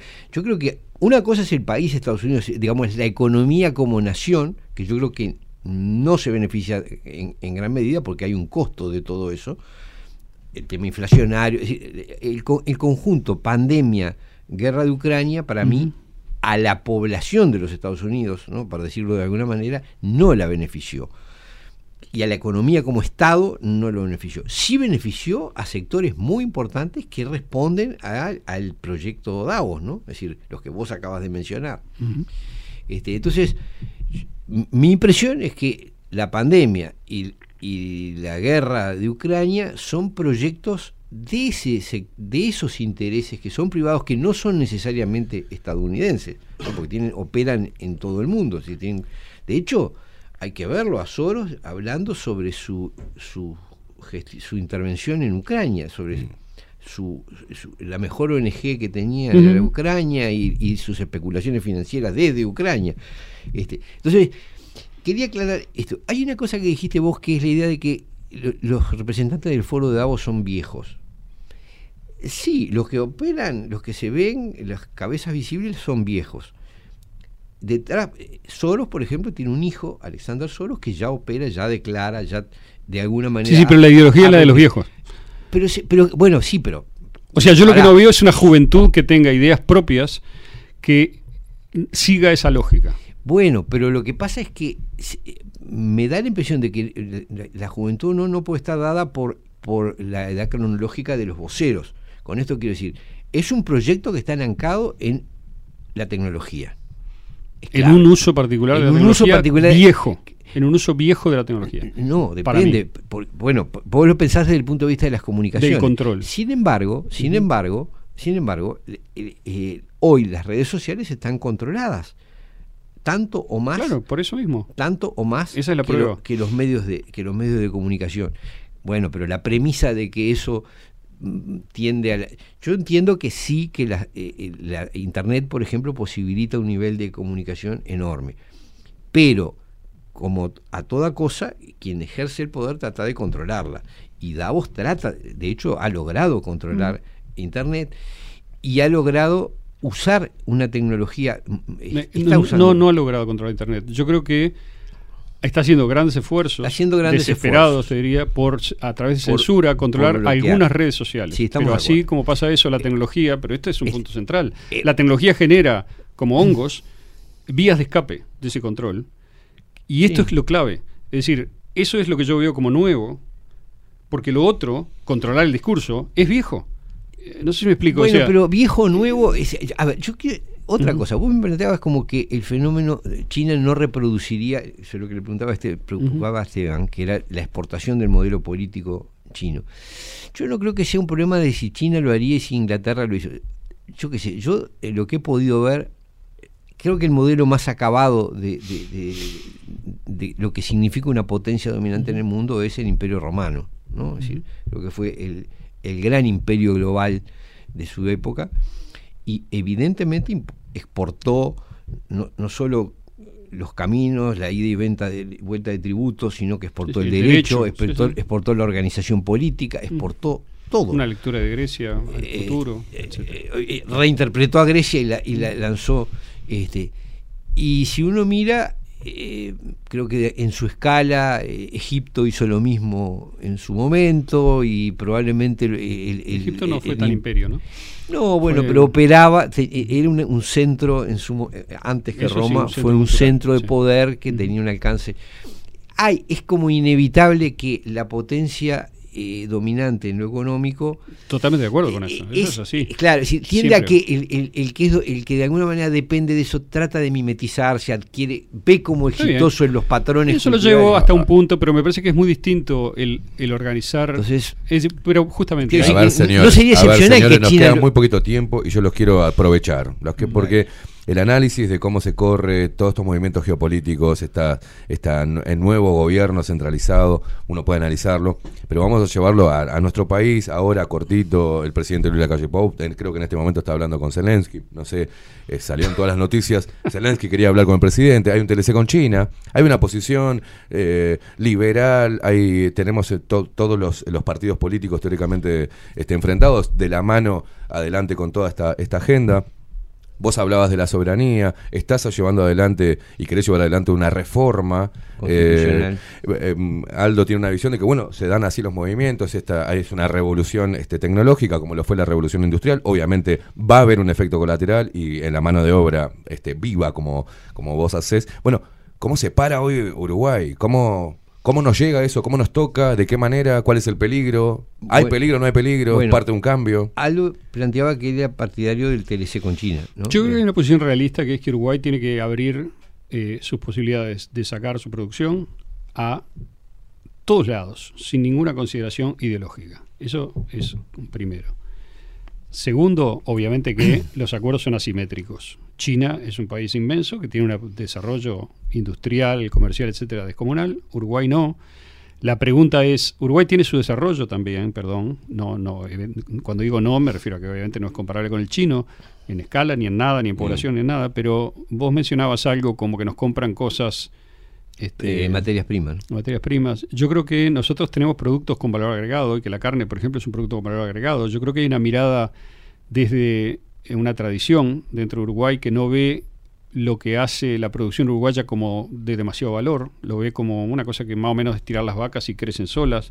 Y yo creo que eso es una equivocación. Me parece que Uruguay tiene una tradición de producción de calidad en algunos rubros eh, y esa producción de calidad es apreciada en el mundo y eso los uruguayos tenemos que ponerlo en valor también, no solamente los rubros tradicionales, también algunos rubros no tradicionales como el software y demás, y aprovechar en la escala de Uruguay, ¿no? porque no podemos vivir en una escala distinta de la nuestra, eh, en cada coyuntura las posibilidades de mejorar el funcionamiento de todo eso. Ahora, ¿cuál es el proyecto estratégico de Uruguay? Es otra discusión, ¿verdad?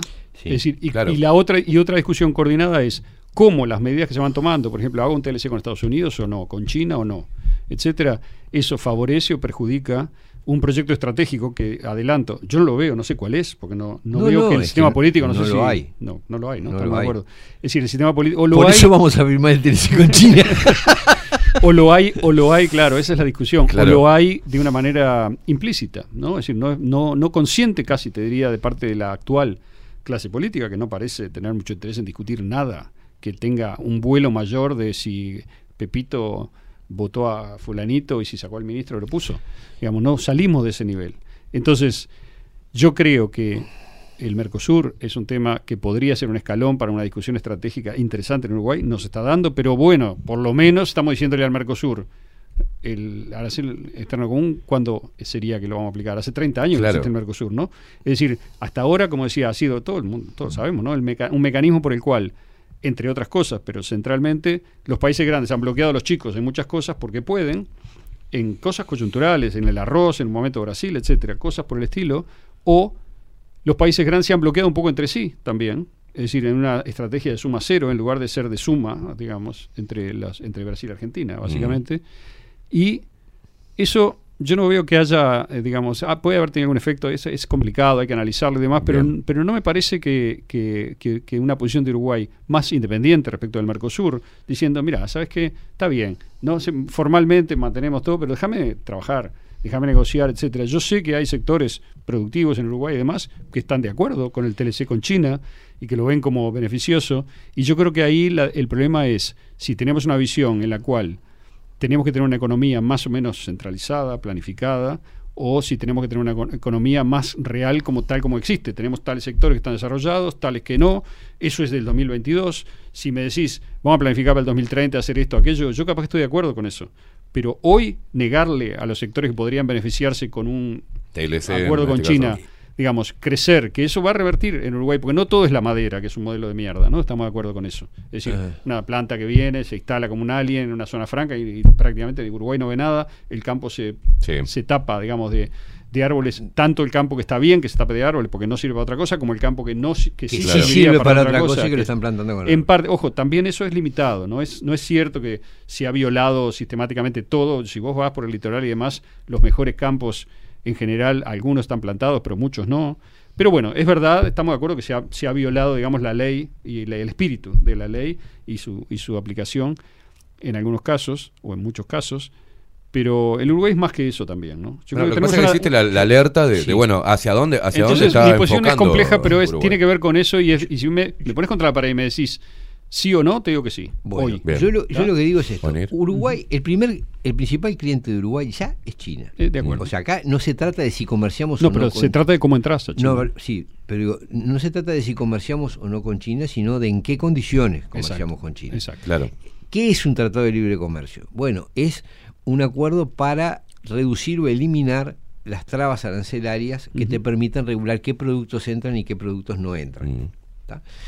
No, no es eso. Es, Bueno, te permite eh, regular en qué condiciones, además de qué productos entran y Sí. cuáles no, porque podés poner cautelas o frenos. También te permite este, acordar condiciones más ventajosas para Uruguay, por ejemplo, en la salida de productos que nosotros tenemos Sí, para sí, salir es- y es- también es- más ventajosas para China la entrada de productos chinos. es bilateral, o sea, lo que quiero decir es que les permite, el Tratado de Libre Comercio reduce las posibilidades de los gobiernos respectivos de poner frenos o límites a cierta entrada de cosas, porque como no podés manejar el tema arancelario, bueno, te entra lo que te entra.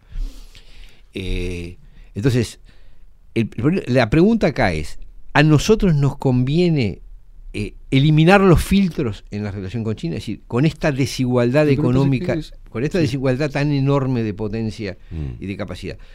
Yo recuerdo que cuando se creó el Mercosur, la, la industria uruguaya sufrió un cimbronazo terrible, lo que había de industria uruguaya. ¿Por qué? Porque empezó a entrar mercadería de Brasil y de Argentina ¡fua! y nos liquidó una cantidad de, una cantidad de industria. Bueno, esto es Argentina también, en varios ¿eh? sectores. ¿eh? Y Argentina lo sufrió con, con Con Brasil. Brasil. El gran beneficiario desde el punto de vista de la comercialización fue Brasil. ¿Por qué? Porque es la economía mayor. Esto es eso multiplicado por, por 10 o por 50, ¿no? porque China tiene una, un, potencial económico, Mm. es una, una potencia económica brutal.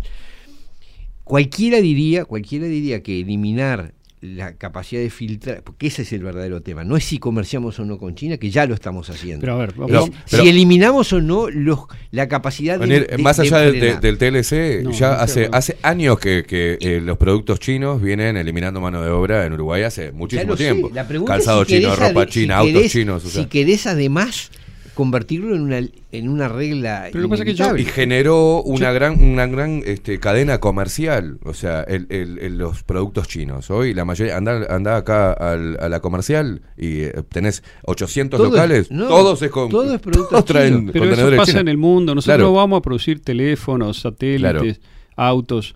Es decir, No, hicimos el antel, eh, ojo, ojo. quizá podamos empezar a producirlos a partir de la instalación de capitales chinos en Uruguay, que es la otra Bueno. cara del asunto, para el Mercosur o para la región, que puede ser interesante Bueno. para China. Y- Y, eso no le vendría bien a Uruguay, no generaría mano de obra, no generaría trabajo, etcétera. Yo creo que sí. Eso por un lado. Por otro lado, Es interesante. eh, el Uruguay. Uruguay es tan chico en relación con China que eso puede ser un argumento al revés que, que lo, lo haces tú. O sea, la idea de que China va a barrer la base industrial de Uruguay, ¿cuál base industrial? Claro. Uruguay solamente tiene ahora, digamos, determinados rubros en los cuales se ha concentrado, en los cuales tiene algunas ventajas comparativas, la carne, el arroz, este, bueno, la madera, que ya sabemos cómo funciona, este, el software, etcétera. Yo no me imagino a usando un argumento tuyo, ¿no? Vos decías, en China arreglás con el jefe, ¿no?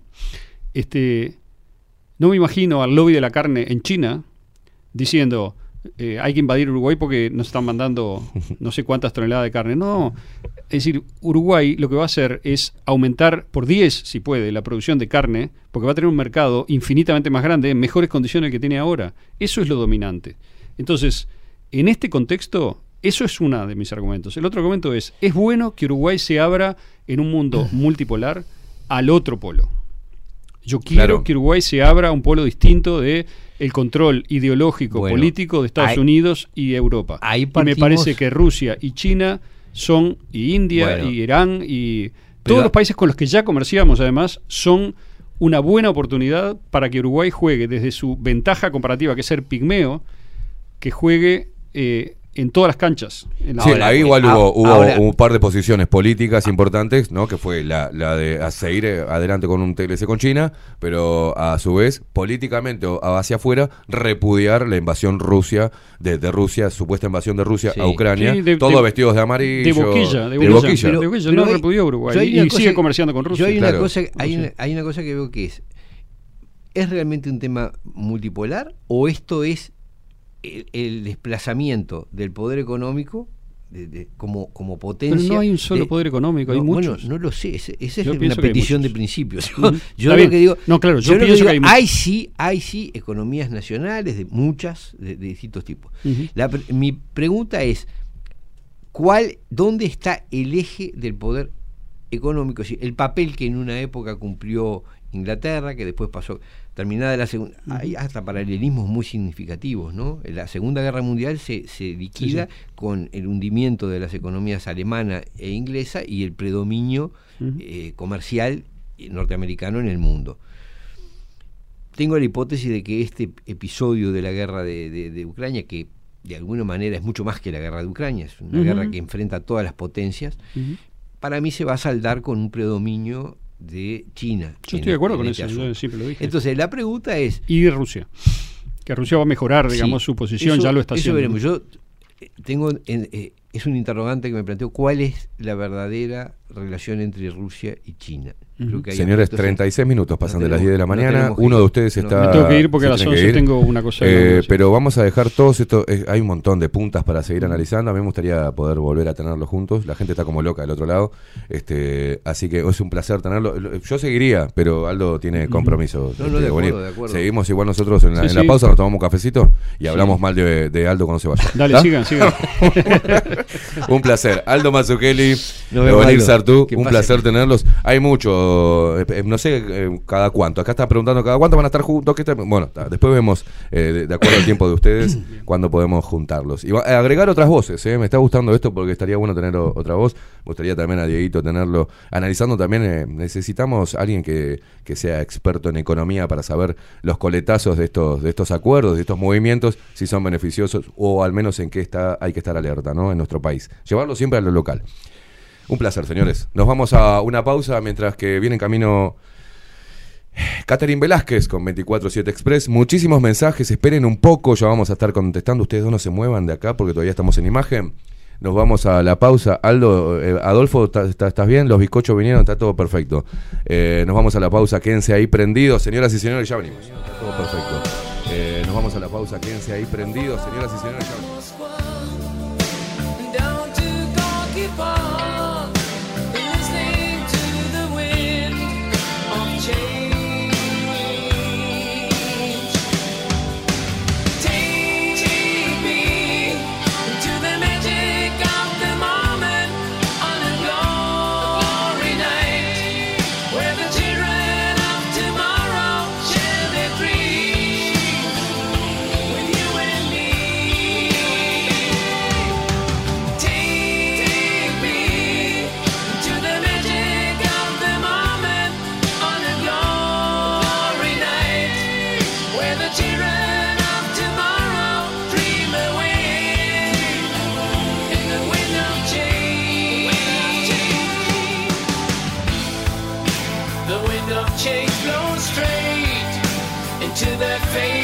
Time like a storm wind.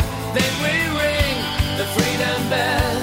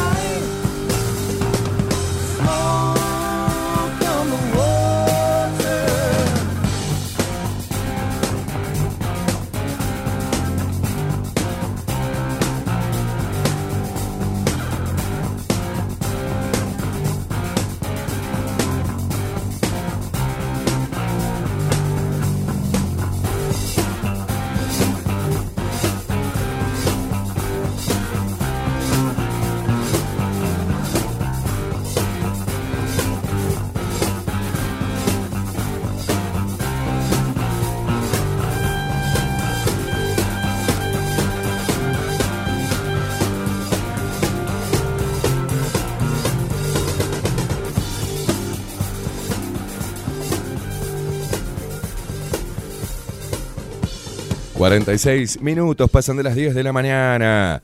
Están todos los luperos como locos con mensajes. Muchísimas gracias por estar ahí prendidos del otro lado.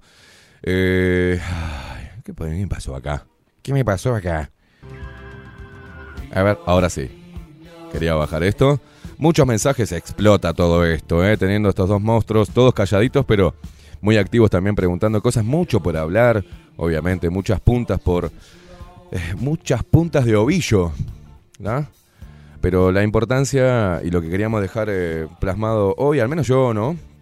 Eh, quería como dos, eh, dos posiciones en, en algún punto, este, o en varios puntos, totalmente opuestas, pueden dialogar y pueden intercambiar, y cómo pueden encontrar realmente el punto que los une, que es el más importante, que es bueno, identificar cuál es el problema, qué es lo que no se debe instalar.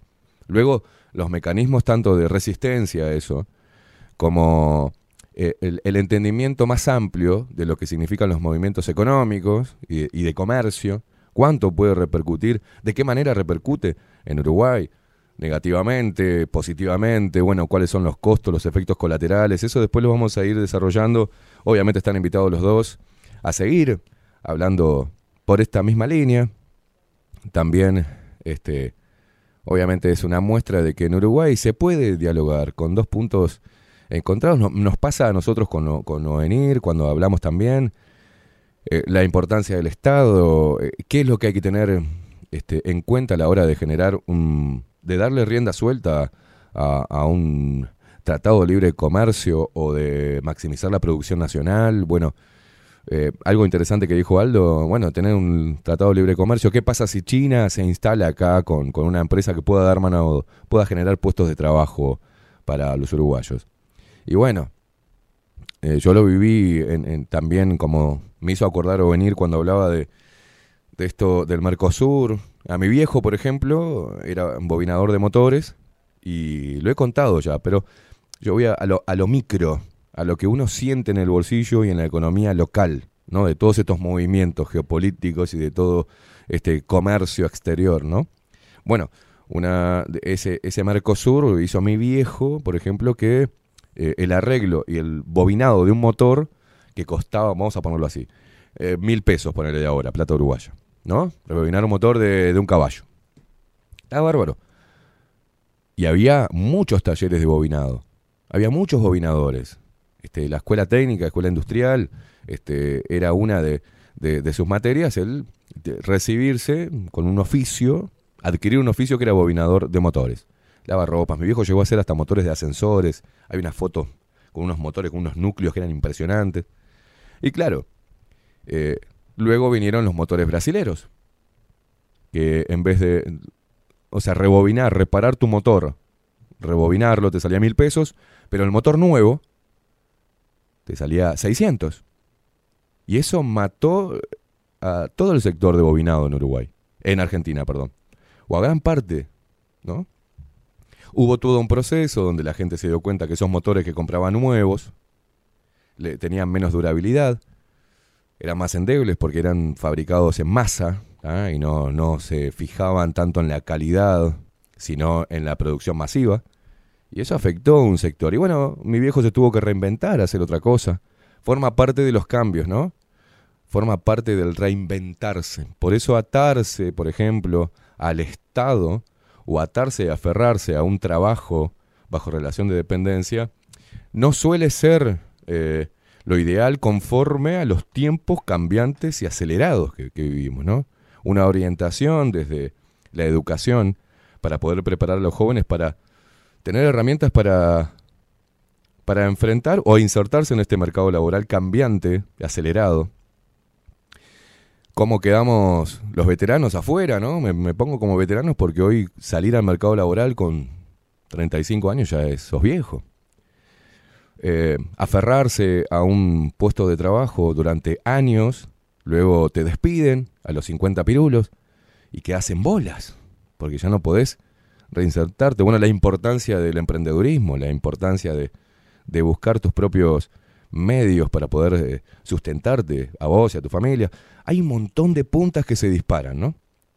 Pero estamos más abocados a buscar las diferencias y el conflicto y las diferencias políticas, religiosas y, y en la propia resistencia pasa lo mismo, esta especie de resistencia a todo esto que se quiere imponer, pero hay mucho para analizar y creo que es importante dar eh, o generar el espacio propicio para que este tipo de mm, visiones contribuyan a, a mejorar de alguna manera o intentar mejorar el poder de entendimiento sobre lo que está sucediendo y de los impactos que estos movimientos pueden ocasionar eh, en nuestro país. Señoras y señores, un placer, un placer. 52 minutos pasan de las 10 de la mañana, nos fuimos al carajo.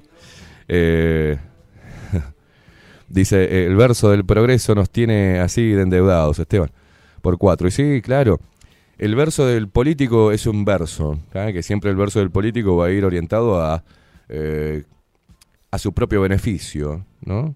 Este, a intentar sumar adhesión a su partido político al cual pertenece.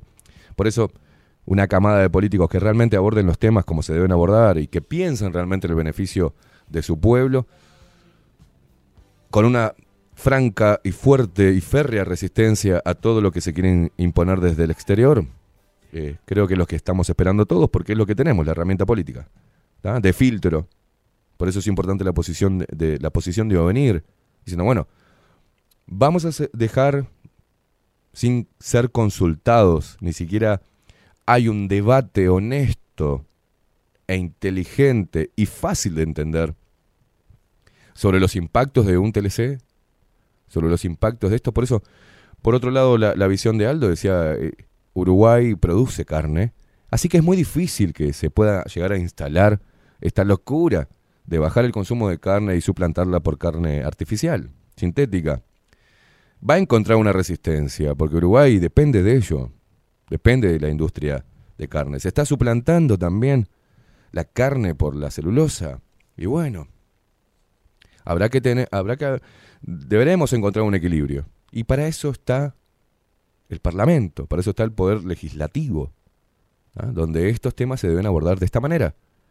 Pero no, volvemos a traer que Domenech dijo la ley de caducidad, y otra vez Topolansky, y las que murieron, y las mujeres, y la dictadura, otra vez lo mismo.